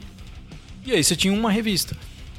Que era Rock Brigade. Que né? era Rock Brigade. E essa revista ela colocava tudo que estava acontecendo de gringo, era 98% da revista gringo, e aí 2% colocava as bandas nacionais. Desses 2%, tipo, 1,5% era do Angra e meio por cento para todo o resto. E era assim. Então, por isso que hoje o Angra é uma banda que continua sendo é, o pilar fundamental do, do, do, do metal nacional, e isso não vai mudar. Não vai mudar, porque não veio uma renovação, não veio outra banda, não veio ninguém investindo para fazer a mesma coisa. E hoje, com a internet, como não tem mais essa concentração de meio de comunicação, hoje tudo é espalhado, você né? não tem ninguém que tenha dinheiro suficiente né? Tem até uma banda aparecendo que tem dinheiro suficiente para tentar fazer isso. Eu vou abraçar tudo isso e tentar direcionar e colocar a minha banda em evidência. Mas você tem que ter muito dinheiro para fazer isso. Né? Nem você sabe se dominar... vai funcionar, né? É, e não sabe se vai funcionar. Então, assim, é, não, não existe a cultura pela busca do novo porque a gente foi criado para apreciar o que veio de fora. É isso, simples assim. É, tanto é que, pô, o Angra deu certo? Deu, porque investiu pra caramba em marketing, na mídia, etc, etc. Eram poucos canais, meu, entrou na cabeça de todo mundo. E era uma banda boa pra cacete, né? De heavy metal melódico, é, de heavy metal melódico, era mais, não tinha ninguém. É, e era mais fácil ser consumido, etc, etc. Do outro lado você tinha o Sepultura, que assim, quando o Angra chegou no, no ápice, o Sepultura já era muito conhecido e rompeu. Então aí, cara, a hora que Sepultura rompeu, acabou isso aí, porque daí o Soulfly não é mais uma banda brasileira, o Sepultura também é uma banda identidade. é uma banda que É. já colocou um gringo, então já não é mais uma banda brasileira, aí perde aquela coisa assim, é ou não é, sabe? Não é mais aquela coisa tropical. E o Angra, mesmo tendo muita identidade, eles acabaram pegando uma gama de fãs do Iron Maiden, né? Sim, sim. Pegou uma- uma- surfaram nessa onda, mas assim, o Angra foi uma das bandas que colocou o heavy metal melódico em evidência Então, no eu, mundo. eu acho que eles pescaram em No Oceano Azul, mundo. manja? É, tipo, meu, eles é. foram onde ninguém foi. Porque, Foi assim, onde ninguém foi. Não que não tinha banda de heavy metal, tinha, tem várias. Inclusive, até hoje tem um monte de banda heavy metal contemporâneo a eles ali e que até às vezes eram boas, mas assim, ninguém conseguiu fincar tanto o pé, talvez por causa da Brigade, que o dono Não, da Brigade investimento, eles. é investimento, sabe? Praticamente cara- era uma banda da, da Rock É, Brigade. o, vai. o cara é o dono da mídia. O cara tem dinheiro e o cara, e o cara tem o contrato com as, o contato com as gravadoras da Europa e do Japão, que é o que Pô, tinha só- na época. só amarrou Pronto, tudo, acabou, velho. o cara amarrou tudo, ele tinha tudo. né? Ele, ele não precisava fechar o caminho para as outras bandas, porque é, é, o caminho, vamos dizer, o saquinho de dinheiro dos caras tinha um limite. E aí os caras lá fora olham assim e falam assim, não, vou investir num só. Você não vai chegar lá com 10 bandas brasileiras, o cara vai falar, tá bom, vou investir nas 10. O cara vai escolher uma, fala, vou investir numa Você só. concorda, Beto, que tipo, na, naquela época você tinha, você tinha o Angra e o Dr. Sim meio que quase do mesmo tamanho, assim, se for ver. Sim, Monsters of Rock, os caras dividiram o palco Meu, o Angra e o Dr. nível, Sim eram o mesmo tamanho. Meu, por que, que o Angra continuou com isso e o Dr. Sim não? Ah, por causa do estilo, eles eram mais hard rock, hard rock tava morrendo, talvez. Mas eu Não, acho que eu acho que o lance não, da revista Não, eu acho que é, mídia. grana. Eu acho que é grana. É, é grana porque, é ó, mídia, cara, mídia. Cara, mídia. Ó, presta atenção. O Angra, eles moveram tudo que eles tinham para mover de ação no mercado europeu e no mercado japonês. Que é onde aquele tipo de metal se Eles tinham sustentava. acertado a primeira vez já, né? O que, que o Dr. Sim fez? Fez a mesma coisa. O Dr. Sim mirou todas as armas para o mercado americano, que é onde impera o hard, o hard rock. E eles chegaram, inclusive, a botar o Michael Vessera na banda como vocalista Pra para poder ter mais um acessibilidade. mais, é. A diferença é o que o Jamil falou, é a quantidade de dinheiro colocado na mesa, cara. Mídia, e não tinha mídia. Ah, o Dr. Sim, ah, legal, pá, mas, mano, reviewzinho não, não, não vira. Tem que ser capa de revista, velho. É. Matéria paga, pá, o negócio tem que. é, não adianta. Eles é acharam que mídia. talvez fosse andar pelas próprias pernas. Não e anda, não anda. E, não te- tem e tem, como. e tem uma coisa também importante no Angra, um fato assim que, que tem que ser mencionado. Quando a banda rachou, ela voltou mais foda do que ela era. Isso é, isso, é, isso é evidente. Os caras tiveram esse cuidado de falar assim, não, já que eu vou reconstruir, é o negócio dos três porquinhos, né? Porra, já que o cara soprou a casa de palha e soprou a casa de madeira, então agora eu vou fazer uma porra de uma casa de cimento que o cara vai soprar e não vai conseguir. Dali pra frente, Isso foi quando o vocalista saiu, você tá falando? é, quando entrou. Saiu- é, saiu- quando apareceu, saiu quando do- apareceu o Aquiles. Saiu Batera, é, né? Três é, en- entrou, é, entrou o Aquiles, o, o Andreoli e o Edu na mesma. é, Só tinha sobrado época, né? o Kiko e o Rafael, né? Então, quando entraram esses três caras na banda, quer dizer, em termos de musicalidade, a banda ficou melhor. Os caras eram muito melhores do que os músicos anteriores, com todo o perdão, mas muito melhores. Me- A exceção do, do, do Edu versus André, porque daí você tem vocais completamente diferentes, né? Ah, mas enfim, é, o Angra ele se, se reinventou muito mais forte e ele vendeu muito mais no mercado externo com essa mudança. E Essa mudança de formação foi um elemento positivo no marketing da banda. De algumas bandas que Ao contrário de algumas bandas É, que, que Sepultura funcionam ao contrário. E o Dr. Sim, como manteve a mesma formação, tipo, ele não gerou novidade. A única coisa que ele gerou de novidade foi continuar gravando, produzindo. O Angra Não, não- gerou um impacto de Não, meu, não o que, que vai acontecer? fora, né? Porque eles tinham feito o primeiro play lá, lá na gringa e ficou a coisa mais linda aquele disco lá, mano. O primeiro disco é sensacional. Veio o Brutal, o disco bom pra caramba. Mas já não é tão é, já não é bem tão gravado. bem produzido. Depois É. só veio produções tipo Tupiniquim, que nunca mais chegou no nível monstro É, e, e tinham, né? e o resto foi crescendo. Cara, eu tenho DVDs de bandas gringas que eu gosto, é, ao vivo, assim, de festival, que tem os, os caras põem lá no encarte os cartazes, e tem várias bandas dessas gringas que eu gosto, assim, que são- pra gente são famosas, que estão aqui no Brasil, e nos cartazes você vê o nome do Angra, muito maior nos festivais do que das bandas que, que eu conheço desde moleque. entendeu? Então os caras. Então, assim, a partir daí ficou difícil investir no mercado aqui, porque é uma coisa de grana e de cultura. Né? A única coisa que, que a gente aprendeu a consumir é, daqui foi o Angra, porque era o que tinha, era a comida que os caras punham na mesa na nossa época. E aí simplesmente continuou. Na sua visão, uma banda que tá começando hoje, Onde ela tem que investir a grana dela? Cara, em qualquer coisa menos na música. Desiste. Acabou o podcast. Cara, né? não, é sério. É, é triste, mas. É, não, prime- primeira coisa, é, originalidade. Você tem que ter uma música, a música tem que ser original. Não adianta você fazer mais do mesmo. Aí eu vou, eu vou citar um exemplo aqui que eu acho que é uma banda é, que tinha um puta de um potencial para para conquistar mercado e crescer, ah, que é o Project 46. Os caras vieram com uma proposta de som que ninguém tava fazendo. Tem um, um quê de originalidade no som dos moleques ali, entendeu? Fazendo uma música pro público mais jovem. Né? Já estão investindo bastante tal. E, e, assim, eles fazem música para um público mais jovem e uma música mais moderna. Então a primeira coisa é, você vai querer montar uma banda, você tem que pensar na proposta sonora. Ah, mas eu gosto de Black Sabbath. Beleza. Você está fazendo música para quem tem 50, 60 anos de idade.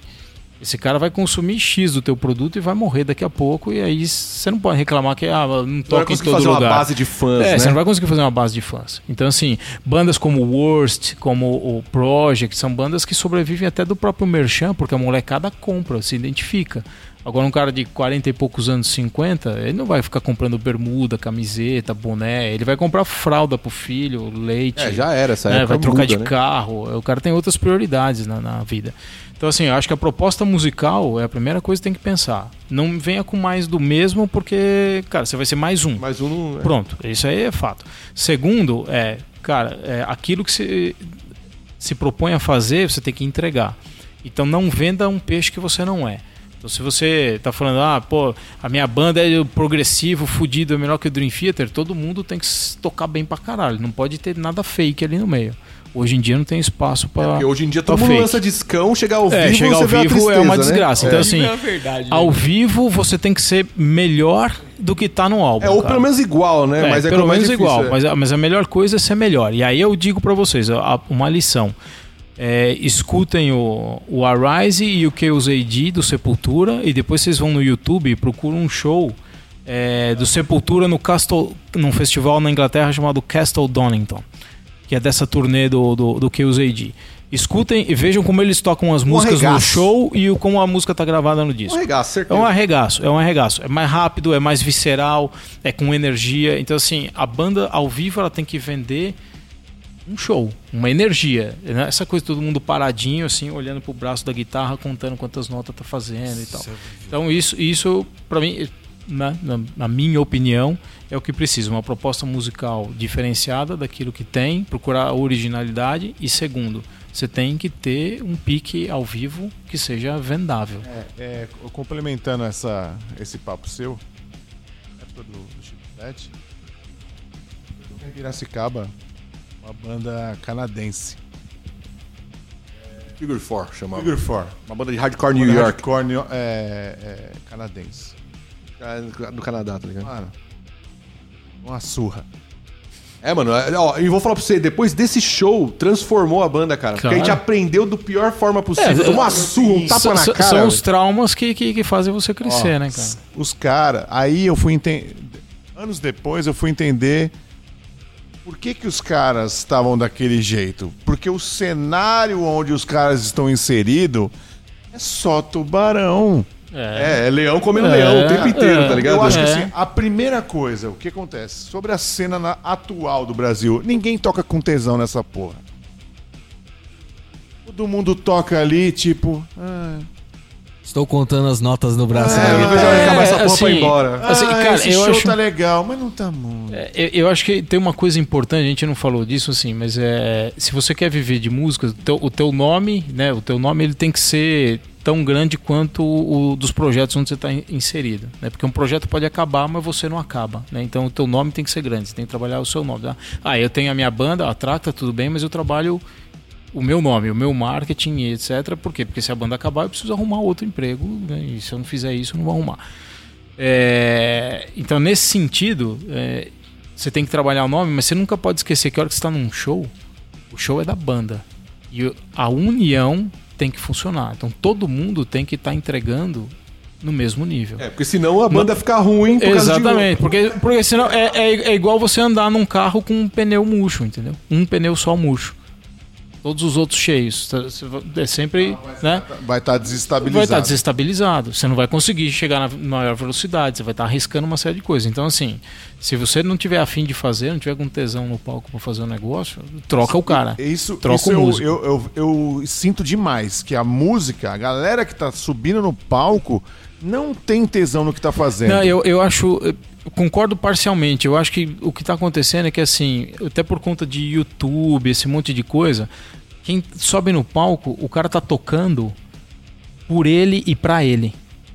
Ele não tá tocando pra galera. É, ele e pra esquece, banda. né? Ele, ele esquece que ele está inserido numa banda e que ele tem que tocar pra galera. Deu-se aquela conexão de banda, não é? Cara, é uma coisa, é assim, é- o paralelo é muito simples de entender que eu vou fazer aqui, todo mundo vai entender. Uma coisa é você bater punheta no banheiro, outra coisa é você estar num puta de uma orgia. Show é orgia, cara. Você tem que. Todo mundo tem que comer todo mundo. O negócio com- é. é, se você entendeu? não tiver concentrado, você brocha. é, e, e, cara, e, e não- e não adianta você estar lá no seu cantinho, você com você mesmo, porque você tá num outro ambiente, cara. Você não vai chegar numa puta de uma Cria orgia conexão com o público, lá né, em? Roma, lá com o Calígula e o cara sentado num banquinho batendo punheta sozinho, entendeu? Não tem, não tem sentido. E eu acho que a, a minha visão é que eu vejo é isso. Eu vejo muita banda autoral que faz isso.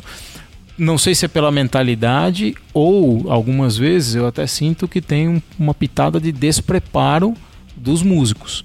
Pra com show, você disse? Pra É, com show, não, é, não pro cara tocar. é, Às vezes o cara pelo- toca bem pra caramba, mas não pelo- sabe fazer show. É, também. Mas Mas, tem, mano. pelo excesso daquilo que eu tava falando antes, lá, voltando lá no começo do Eu, podcast, eu, eu, eu. o excesso do tapinha nas costas. Porra, tá legal, hein? Tá legal, hein? Tá legal. Ninguém dá real pro cara, Então eu não preciso ensaiar não porque tá legal, eu não preciso tocar, tá legal, é só subir lá e fazer porque tá legal.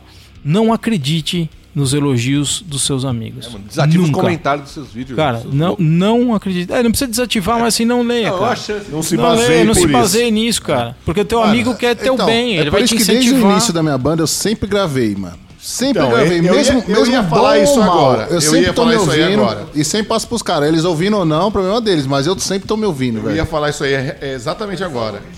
Mano, Lógico. grave a sua banda e se assista. E olhe e fala, eu gostaria desse show. Pois é, se- se muda de lugar, né? Mano, tem hora que você tá tocando e você fala, exatamente. mano. Se põe como Se no lu- espectador. exatamente. Se põe como eu espectador. gostaria de assistir o show dessa, ba- des- da minha banda. Você achar que não, meu filho, começa a mudar. É. Se você quer ter uma banda legal, começa a mudar aquilo tudo. Porque sua banda tá uma bosta. Mano, tem rolê que você tá tocando que você sabe que tá uma bosta. Você sabe que tá horrível. Você desce do palco e a galera todo, mano, foi foda. Foi, não foi foda, cara. Tô puto Foi, aqui, mano, tá caralho. ruim, é. Entendeu? É, a passação de pano atrapalha às vezes, é verdade. É, É, cu- cuidado com o tapinha nas costas, cara. É, eu já dizia o meu pai, né? O puxa saco, ele puxa o saco porque o cu vem junto, né? Então, É, exatamente.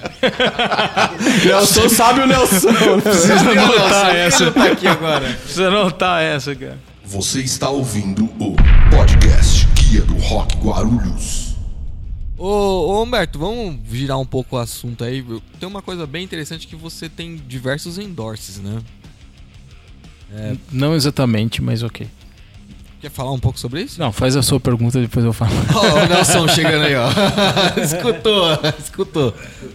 É, a, a minha, a minha pergunta em si seria: é, a gente sabe que pra você conseguir um endorse, você precisa de muito trampo, né?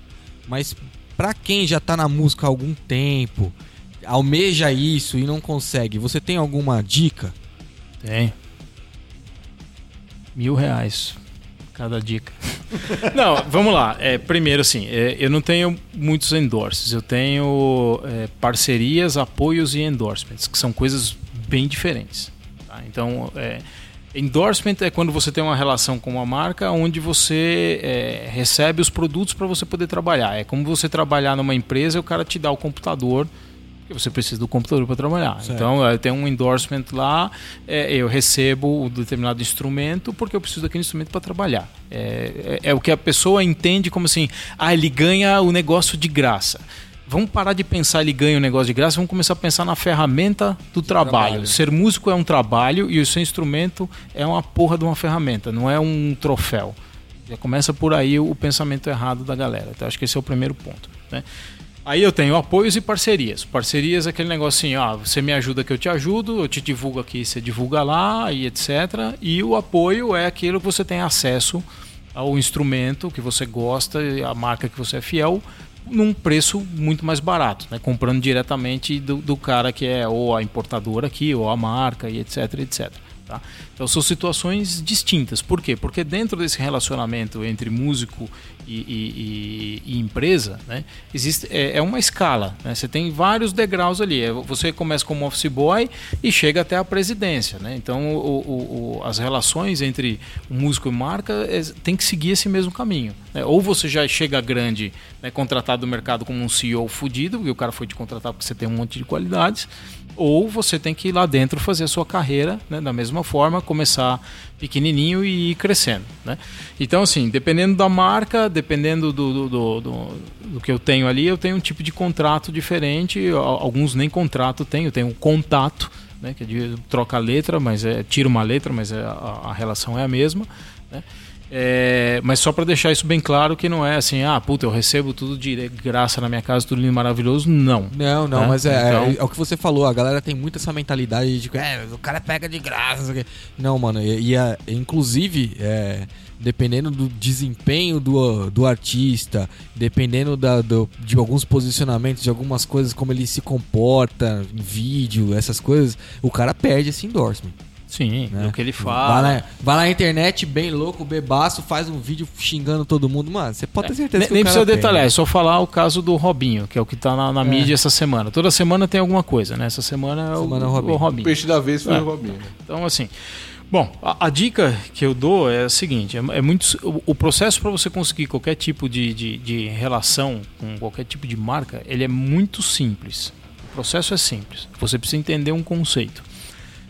É, a marca não é uma marca. A marca é uma empresa. Ok? A hora que você entender que a marca é uma empresa, você já entendeu metade do que você precisa aprender. Uhum. Aí eu vou fazer perguntas e você me responde. Para que, que existe uma empresa? Lucro. Ganhar dinheiro. Como é que ela consegue lucro? Ah, vendas. Vendendo. Então, para uma empresa ganhar dinheiro, ela precisa vender. Para ela vender, ela precisa de. É, merchandising, Marketing. né? Marketing, propaganda, aparecer. Sim. Beleza, mas ela só vai vender se ela tiver uma coisa, uma ação. É ter o quê? O vendedor. Vendedor. Uma das profissões mais antigas do mundo. Vendedor. Então você tem que entender isso. Não existe artista e marca existe o vendedor e a empresa. Então, quando você quer alguma coisa de uma marca, você quer um emprego de vendedor. Pensa assim.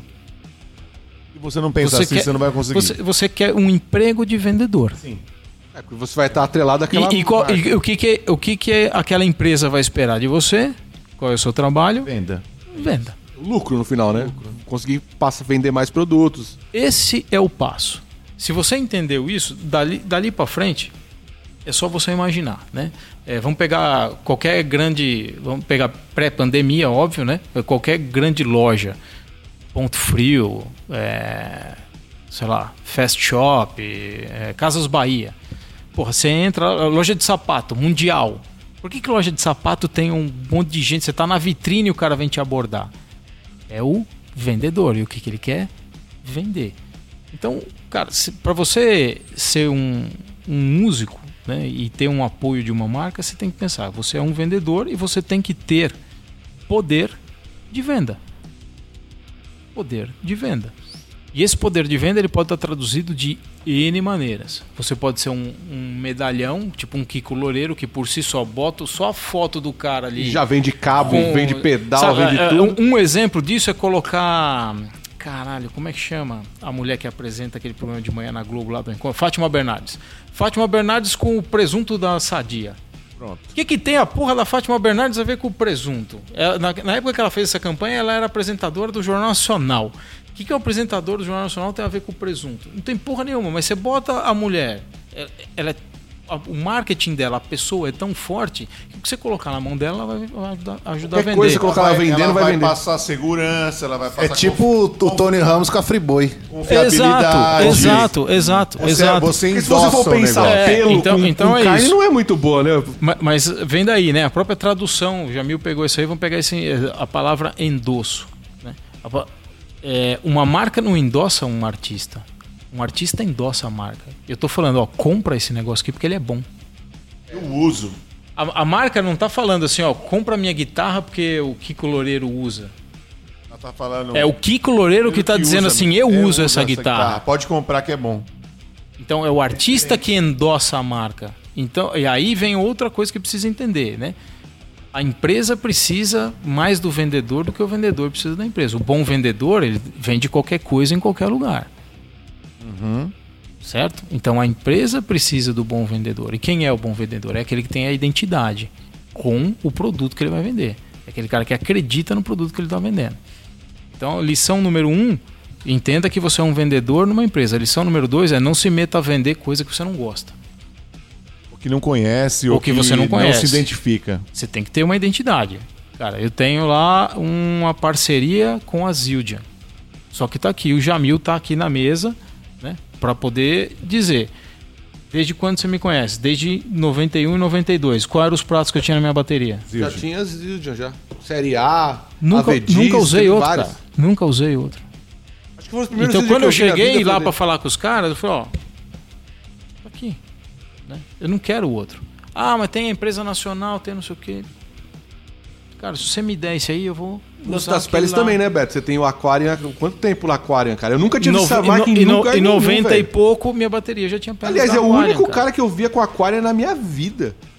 Então, assim, eu continuo dentro de de uma tradição. Então, tem que ter uma identidade com, com aquilo que você vai vender. O melhor vendedor é aquele que né, gosta daquilo que está fazendo, gosta daquilo que está vendendo. Se você é apaixonado pelo negócio, tranquilo. Quem nunca passou pela experiência de ter sido abordado por alguém tentando vender aqueles negócios da Amway ou botar você no, no bagulho da Amway? Cara, não tem coisa. Herbalife, Por, por né? que, que ninguém Nossa. compra isso, né? Você não compra porque você não acredita naquilo. É, E o cara tá tentando te passar uma, uma imagem de que ele acredita naquilo lá, mas ele não acredita. Então é, é- é um, é um ponto importante isso. Então eu acho que basicamente é isso. Então você tem que entender que você é um vendedor para uma empresa e que você tem que acreditar naquilo. E aí a hora que você vai buscar essa, esse emprego de vendedor na empresa, você tem que mostrar teu poder de venda. Como é que você vai fazer o cara te dar essa chance, te dar esse emprego? O cara só vai te dar se ele vê que você é capaz de vender. Se você a é um galera cara que, quer- chega quer- lá, eles- é, o cara dizer, quer ser, ser, ser endorser, mas tipo assim, ele, ele quer ter só a marca lá no, no rodapé dele, entendeu? Ele quer, ele quer know-how de ter endorse. e Não, na verdade é o contrário. Ele É, tem que... uma das primeiras coisas que eu falo assim, é, a galera fala assim, pô, eu queria conseguir os endorses. A primeira pergunta que eu faço assim é por quê? É, por Ou quê? pra Exatamente. quê? Por que ou pra que você quer um, um endorsement? Se você quer pra ter instrumento de graça, Esquece. esquece, cara. Esquece. Esquece, porque você tem que ser a bala que matou Getúlio, entendeu? Você tem que ser o pica das galáxias. Você não vai conseguir. E, cara, é assim, eu, como tenho importadora que representa uma marca aqui no Brasil, cara, toda semana eu recebo e-mail de um monte de gente querendo algum tipo de apoio, patrocínio, endorsement, etc, etc. Sem o mínimo de critério. Você entra lá no, no, no cara, o cara tem assim, tem um Instagram, ele tem 200 seguidores, as fotos que o cara tem lá é ele com a namorada na praia. Tem uma foto dele tocando batera, não tem nenhum vídeo. Cachorro, gato, Né, papa- cara? Aí papagaio, só- galinha. Cara, né? Quantas pessoas você vai Como é, que influenciar? você, como é que você vai vender alguma coisa pra mim? Não tem poder de, de, de persuasão nenhum. Por, por que, que, por que, que o Vicran ligou pra você e pediu pra você fazer um merchan deles aqui hoje? Porque eles sabem que você tem um poder de influência, que você é um bom vendedor, porque através do podcast você faz essa venda, porque você tem uma plataforma para vender. Senão eles iam ligar para mim. Sacou? Então é, é isso. A, a coisa do endorsement, para mim, ela vem daí. É, entenda que é um emprego de vendedor numa empresa. E você tem que mostrar que você tem poder de venda. Se você mostrou que você tem poder de venda né? e, e que você se identifica com aquele produto, a coisa vai acontecer. Pode começar mais tímida, né? mas ela vai. A- Antes disso, tem que ter um trabalho. Você tem que chegar lá com um portfólio, né? O que eu tava falando. ó.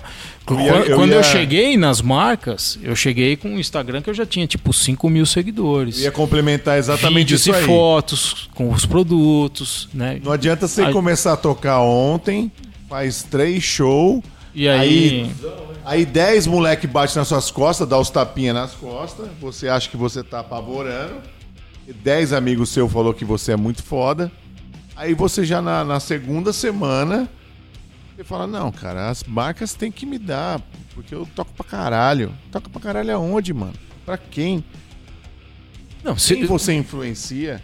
Quem que vai comprar alguma coisa que tá vendo que, que vendo você tocar vai comprar alguma coisa? Você não tem isso claro na sua cabeça, mano? Pode parar. Vou parar, exatamente. Pode parar. Exatamente. E outros, con constrói o seu, o seu, o seu, o seu trabalho. Entendeu? Desenrola as suas coisas. Não é assim do, do, do, do dia pra noite, da noite pro dia, que você vai conseguir é, é, é, é, um negócio desse.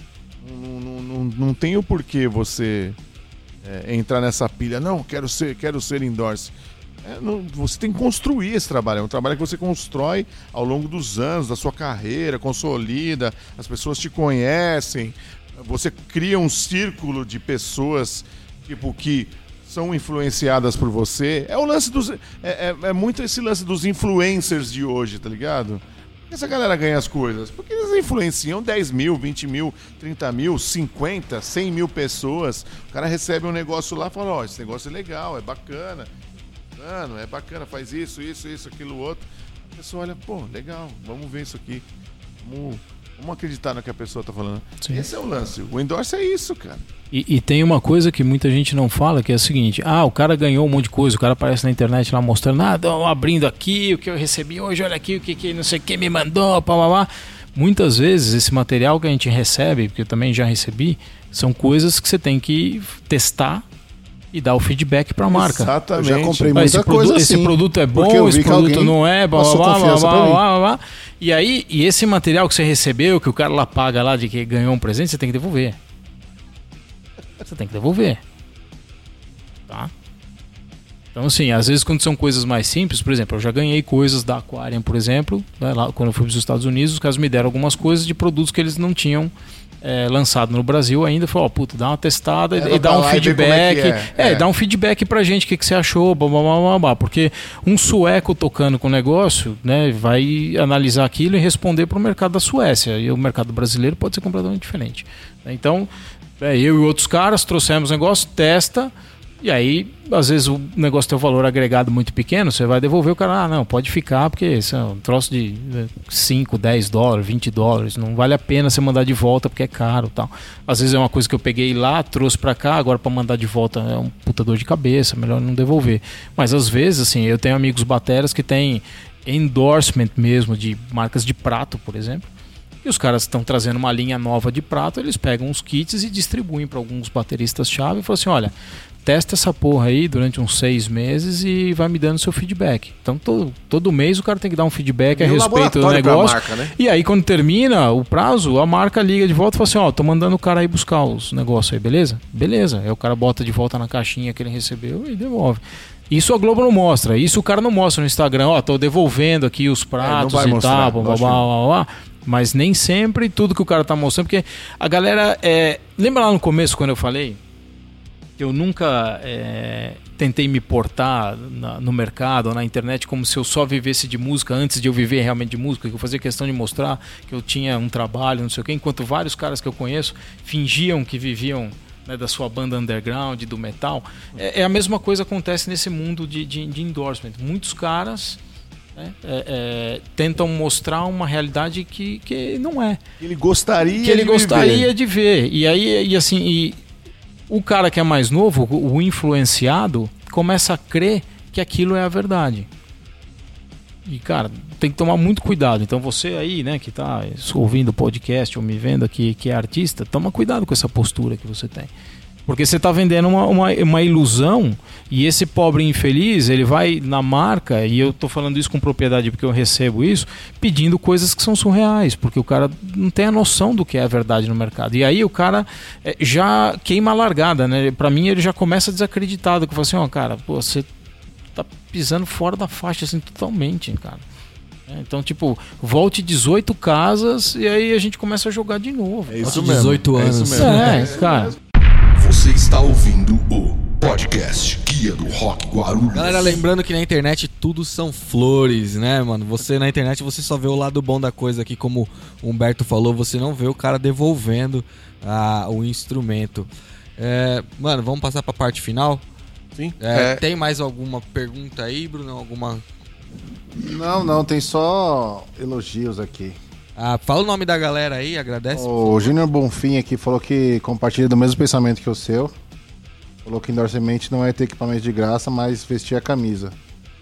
E que antes disso ele disse também que o melhor vendedor é aquele que conhece aquilo que deseja vender. É, coaduno com o mesmo pensamento. Aí tem a Fernanda Fernandes aqui, que, que a gente estava com alguns problemas na transmissão. Ô, Fernanda, é nós. Desculpa aí, mas hoje tá, tá difícil. Sabemos. a gente já sabe. O Gilberto Bressan Júnior. Opa, meu, um... meu, querido amigo Giba. Saudade de você, Giba. Giba, aí. a gente tinha que estar tá embarcando, hein, cara, numa altura dessa. Giba é meu parceiro de cruzeiro do Kiss. Aí sim. Cláudia Baia, um bom produto. E é isso aí, o resto do pessoal a gente acabou já falou, do Felipe, da, da Jandira, não, Jandira Estevam já mandou vários, vários rock aqui pra nós. WhatsApp. Muito Michel bem. Xavier, mandou uma boa noite, galera. Bruno Bessa e etc. É isso aí, mano. Lucas Santana, valeu, tá acompanhando a gente aí. Luquinhas. Vamos aí. É isso aí, galera. Bom, quero agradecer a todos vocês que compartilharam, que deram like, que acompanharam a nossa live, mesmo com os problemas técnicos que nós tivemos aí. É, lembrando que este conteúdo estará disponível em formato de podcast em breve. Aika, tem algum recado? Não, nenhum. É isso aí, eu queria agradecer o Betão aí por ter Humberto. Eu chamo ele de Beto, mas o nome dele é Humberto Zambrin. Eu chamo ele de Beto, que é meu amigo amiliano, eu posso. Então, agradecer mesmo aí a visita. Foi do caralho você poder ter vindo aqui, é, tipo, dividir a experiência de, de, dessa parte de mercado musical que realmente a galera não entende porra nenhuma, né? Mas a gente tá aqui justamente para destrinchar o rock and roll. E como você fez parte do rock de Guarulhos, guarulhense, né? O sofrimento do rock guarulhense, participou ali do Perreio 90, né? Bar é. da Alemã, Woods Bar, o Zé depois, toda essa parada aí. É, para mim é uma honra receber você aqui, a gente poder bater esse papo aqui, dividir com a galera. Eu acho que faltou umas duas horas de papo aqui, mas a gente faz uma outra Vamos fazer outro, depois, porra. né? Lógico, claro. E é isso aí, minha satisfação eu deixo aqui registrado. Obrigado, valeu. Bom, é isso. Deu não. Eu queria falar que deu vontade de eu desistir de tudo que eu tô fazendo, que eu tô, que eu tô todo errado. Puta, então peraí, que eu, eu que tenho que voltar 18 casas e começar o. Acho que esse cara sou eu. O influencer influenciou errado aí, Influenciou e fodeu a vida de uma par de gente agora. Hoje foi o, o, podcast da depressão é, do músico. Eu, eu, tinha um amigo que ele falava assim que o, o, o pessimista é o realista bem informado. É exatamente o que eu tentei passar para vocês aqui. Porra, aqueles endorses lá que nós queria pegar, Aika. Não vai rolar. Já era. Eu larguei esse negócio de endorse faz tempo, cara, porque eu sempre acho que, a, que a, a, o cara, pra ele ser endorser, primeiro ele tem que oferecer alguma coisa muito foda pra marca. Exatamente. Como, por exemplo, eu consegui uma persuasão muito legal pra marca, consegui ir adiante e crescer, porque aí ele cresce junto né? Agora o cara querer ter um monte de endorse só pra colocar lá debaixo do, do cartaz dele lá, que ele eu tem um monte foda. de endorse. Ai, eu sou endorse da MG, captadores, sou endorse da, da, da, da Ibanez. Não é endorse de porra nenhuma, é, compra a guitarra com desconto lá e pra pagar de endorse. Nem apoio isso não é, porque o apoio o cara não tem que pagar. É. Né? Ele só dá um. Recebe um. O cara falou: ah, tá, meu, vai, paga preço de custo aí, beleza? Então eu acho que essa ilusão tem que ser tirada do músico mesmo, cara. Eu acho que isso é uma puta idiotice do, do, meio, do meio musical. E isso se formou porque, por falta de informação, principalmente. Exatamente. É, é, eu acho que isso é, é, uma onda que veio com esse negócio de internet, né? Porque vieram esses caras assim. É, o que eu vejo, assim, do, do meu ponto, né? Pensando, falando com a cabeça da importadora é que eu vejo vários caras que usam a marca para tentar alavancar o nome é deles. É disso que eu tô falando. Então, é, é, é, é, a coisa inversa, né? É, eu, tô, eu, comecei aqui dizendo, cara, você é um vendedor de uma empresa. O cara tá querendo. É, chega dando carteirada, né? tipo o Bozó, né? Eu sou da Globo, sou da Globo. Da Globo, é. Cara, sabe, já o programa de humor já tá dizendo que isso é não, ridículo. Você não vai comer né, ninguém lá com, com o negócio da EMG captadores lá, mano. Você não vai comer ninguém com esse bagulho aí. Simplesmente, resumindo, é isso aí. Entendeu? Tipo, o cara, o cara, o cara ele acha que, que ele botando um branding lá ali no, no, cartaz dele, ele, ele não vai tocar melhor. Ele vai ser ridicularizado mais ainda, porque o cara vai ouvir é. e fala, nossa, esse cara é patrocinado por Acaba queimando a marca, se sim, não me engano. Sim. Tá. Bom, então vou agradecer aqui ao Humberto Zambrin. Muito obrigado, mano, por ter disponibilizado algumas horas aí do seu dia para bater esse papo aqui com a gente. Muito obrigado por todas as informações que você colocou aqui com a gente. Isso é muito importante porque, como a gente tava, acabou de comentar, os músicos não têm acesso a informações do mundo real. O pessoal pensa que é. é eu, pelo menos eu vejo isso, que é, que é o rockstar. Não assisti lá La Land porque não tenho paciência pra musical. Mas o pessoal pensa que a vida de, de roqueiro vai ser rockstar assim que ele lançar um CD ou qualquer coisa do tipo. E é, tá bem longe disso. Tá bem longe disso. Não tem nada a ver com isso. Muito obrigado. Se você quiser deixar aí suas redes sociais, a banda, a importadora, o estúdio, fica à vontade, mano, por favor. Beleza. Jamil, quer falar alguma coisa bonita também? Eu posso não, já. Pode falar, só. Fala coisa bonita. Para de olhar torto pro cara. Bom, é. Essa foi boa. Porra. Processa ele, isso, isso agora é bullying. É, filho da puta. Bom, você é grande, truta. Acho que, em primeiro lugar, eu queria pedir desculpas aí para vocês, porque acho que essa é a quarta ou quinta tentativa né, que eu tenho que, que vir. É. É, não, mas é, é, é pedir desculpa porque foi, foi, assim, é, o, o, quando o Aika me chamou a primeira vez, me convidou a primeira vez, eu tinha acabado de comprar o estúdio e eu precisava estar lá fisicamente para acompanhar todo o processo e tal. E aí, por ser todas as terças-feiras, eu não tinha conseguido nenhuma terça-feira sem a agenda do estúdio. Então a gente sempre ficava nessa: vai, não vai, vai, não vai, vai, não vai. E puta, em cima da hora eu acabava sentando na graxa falando: ah, porra, não vai dar. É, mas para mim é, é horrível ter assumido um compromisso e não ter poder, podido cumprir. Né? Tanto é que hoje eu coloquei um grande amigo meu lá para cuidar do estúdio para eu poder estar tá aqui. É, não, também espero que, que não. Ele já ligou oito vezes aqui enquanto a gente tá falando. mas... Onde é que fica o Pode ter tido oito incêndios em salas diferentes. E, mas, assim. É... O MTST já entrou lá. Bolos e sua gangue. É. Boulos tá, tá, sentado na sua cadeira. O agora. agora é meu. é, campanha política, né? Fodeu. Puta, isso é pior, meu. Se quiser dormir aí sim, então, gravadinho cara, não, obrigado aí pra, por vocês por terem me, me chamado. Né? Me desculpa não ter podido ver antes. Realmente desculpa mesmo. É, obrigado. Eu acho Cara, esse tipo de trabalho é sensacional porque é o mesmo trabalho que, que, que, muita gente vem tentando fazer, né? De manter o rock vivo, de levar informação de verdade pra galera. Eu sei que é um trabalho de formiguinha isso que vocês fazem, né? Tipo, porra, cada dia. Mas assim, você tem que pensar que a cada programa tem um fã a mais, né? Que é a mesma coisa que a gente como músico faz. Se cada Sim. show tiver um fã, vender uma camiseta, ou um cara escutar sua música, é assim que a gente vive, né? Precisa de muita energia para continuar, então tenham foco, tenham energia, cara, é, sabe, eu fui olhar o trabalho, puto, o trabalho é nota mil, assim, tá muito bem Obrigado. feito. Continuem, é, acho que vale a pena. A gente tá aprimorando é, só, só nas, é, só lives que a gente não engatou. Um upgrade. É. Ei, Jamil, é, caralho. Vê um vivo fibra aí. Paga a internet, cara. E... Choveu aqui mas, gente, uma bosta a é. internet. Mano. Mas, gente, mu muito obrigado mesmo. Aí, pra galera é, que não me conhecia e quiser me seguir, então, é, Instagram é arroba Humberto com H, underline Zambrim. Zambrim é com N no final, mas só acerta o Z e o A que já vai aparecer lá.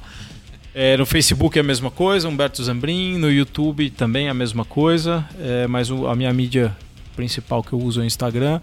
E eu tô sempre assim, eu procuro uma vez por semana abrir meu Instagram, aquela caixinha de perguntas lá e, e responder as perguntas também da galera, assim, dúvidas, sempre no, no papo reto, na honestidade, é, que eu acho que o mercado precisa. Né? Acho que alguém perguntou aí como melhorar o mercado, e blá, blá. cara, é, honestidade e transparência nesse momento. O Brasil é um país que está num uma puta situação de merda, dólar a seis reais, sabe? Para quem trabalha com importação, o dólar custa no mínimo o dobro disso, uhum. pra vocês terem uma ideia. Então é, é, é, muito difícil.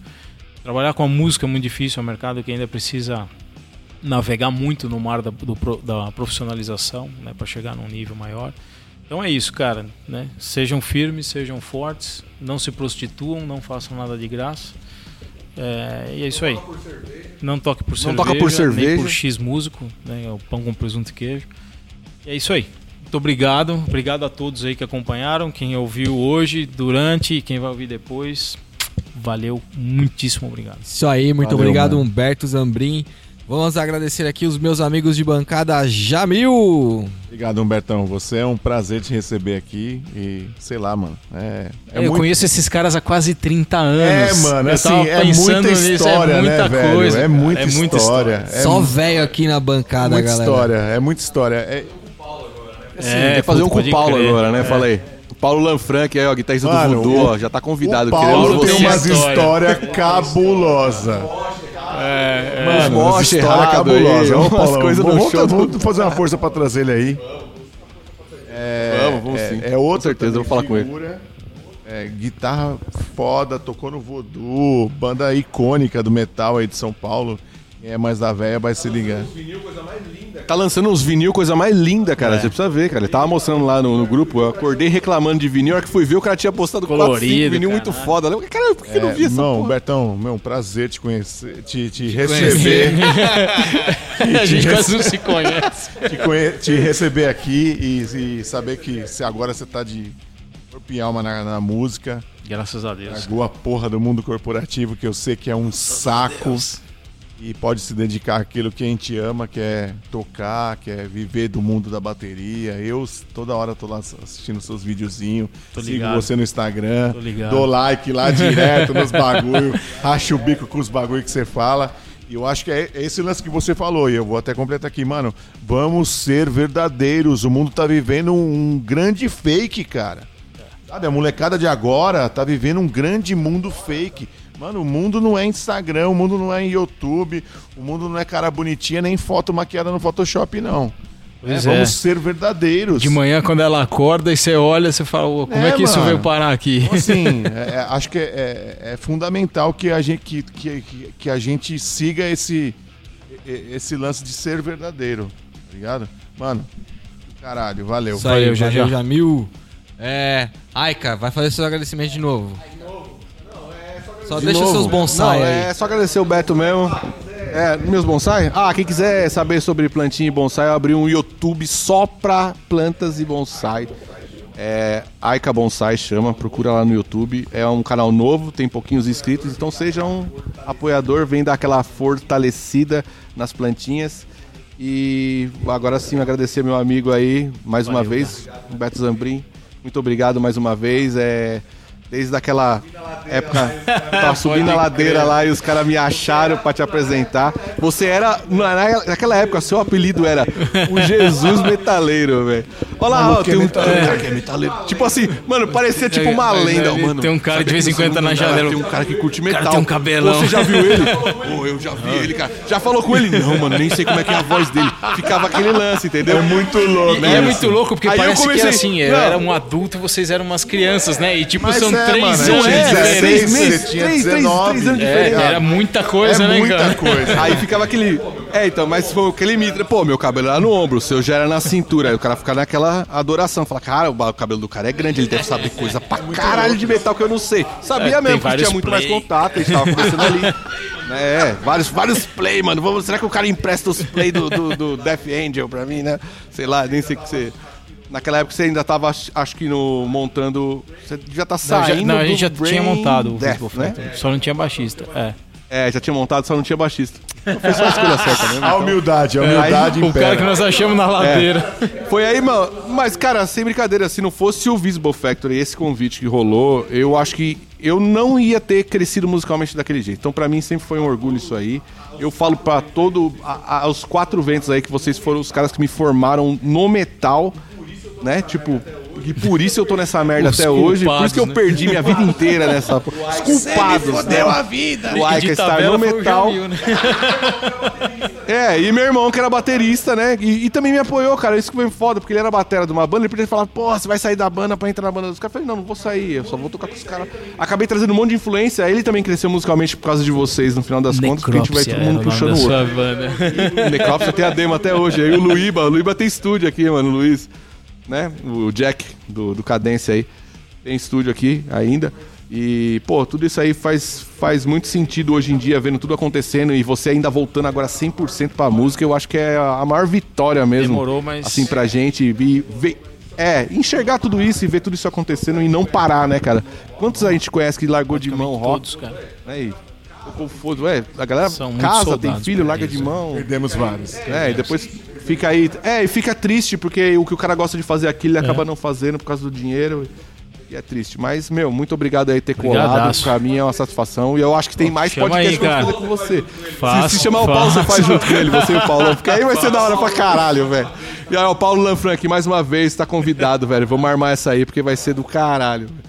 Aquele abraço. Legal. Obrigado, Aika. Obrigado, Brunão. Valeu, Bruno. Valeu, valeu, Humberto. Prazer já te Obrigado, conhecer. Foi do caralho o papo aí. Valeu as trocas de, de informações Depressão. aí. E agradecer todo mundo que participou aí da live aí. agora. Ficou com a gente até agora. Porra, vou- nem vou dormir, velho. Mas amanhã começa certo. Mal. Não, amanhã começa. Amanhã eu vou voltar de oito casas Os 18 anos. e vamos seguir. Galera, siga a gente nas redes lá, no Instagram, no Facebook vocês já estão vendo, né? O Net Rock também tá legal pra caralho. Entra lá, acesse que tá crescendo, tá ficando legal pra caralho. E é isso aí. César, muito obrigado. Apesar da gente ter tirado sua função hoje, não fomos Tá nós, foi a deprê também, internet. A depressão bateu lá no César um pouco antes. Ele nem tentou mais, né, cara? Ele se entregou. Se entregou pro celular e falou: Pede aqui no chat ó, pro, pro, pro César vir pra bancada, que ele Depois fica de vai te ali, passar ó. um conteúdo no WhatsApp aí que vai te animar. É, os caras é foda. Opa! Exclusivo. Pô, vocês né, miraram no coelho e acertaram no cavalo. hein? Me chamaram aqui pra fazer um podcast e vão sair no lucro, hein? Galera, muito obrigado a todos vocês que acompanharam a gente. É, segue no Instagram lá, arroba Guia do Rock Guarulhos. Tem o nosso site também, www.guiadorock.gru.br. Beleza? Muito obrigado a todos vocês. Valeu! Valeu! Está terminando o podcast Guia do Rock Guarulhos.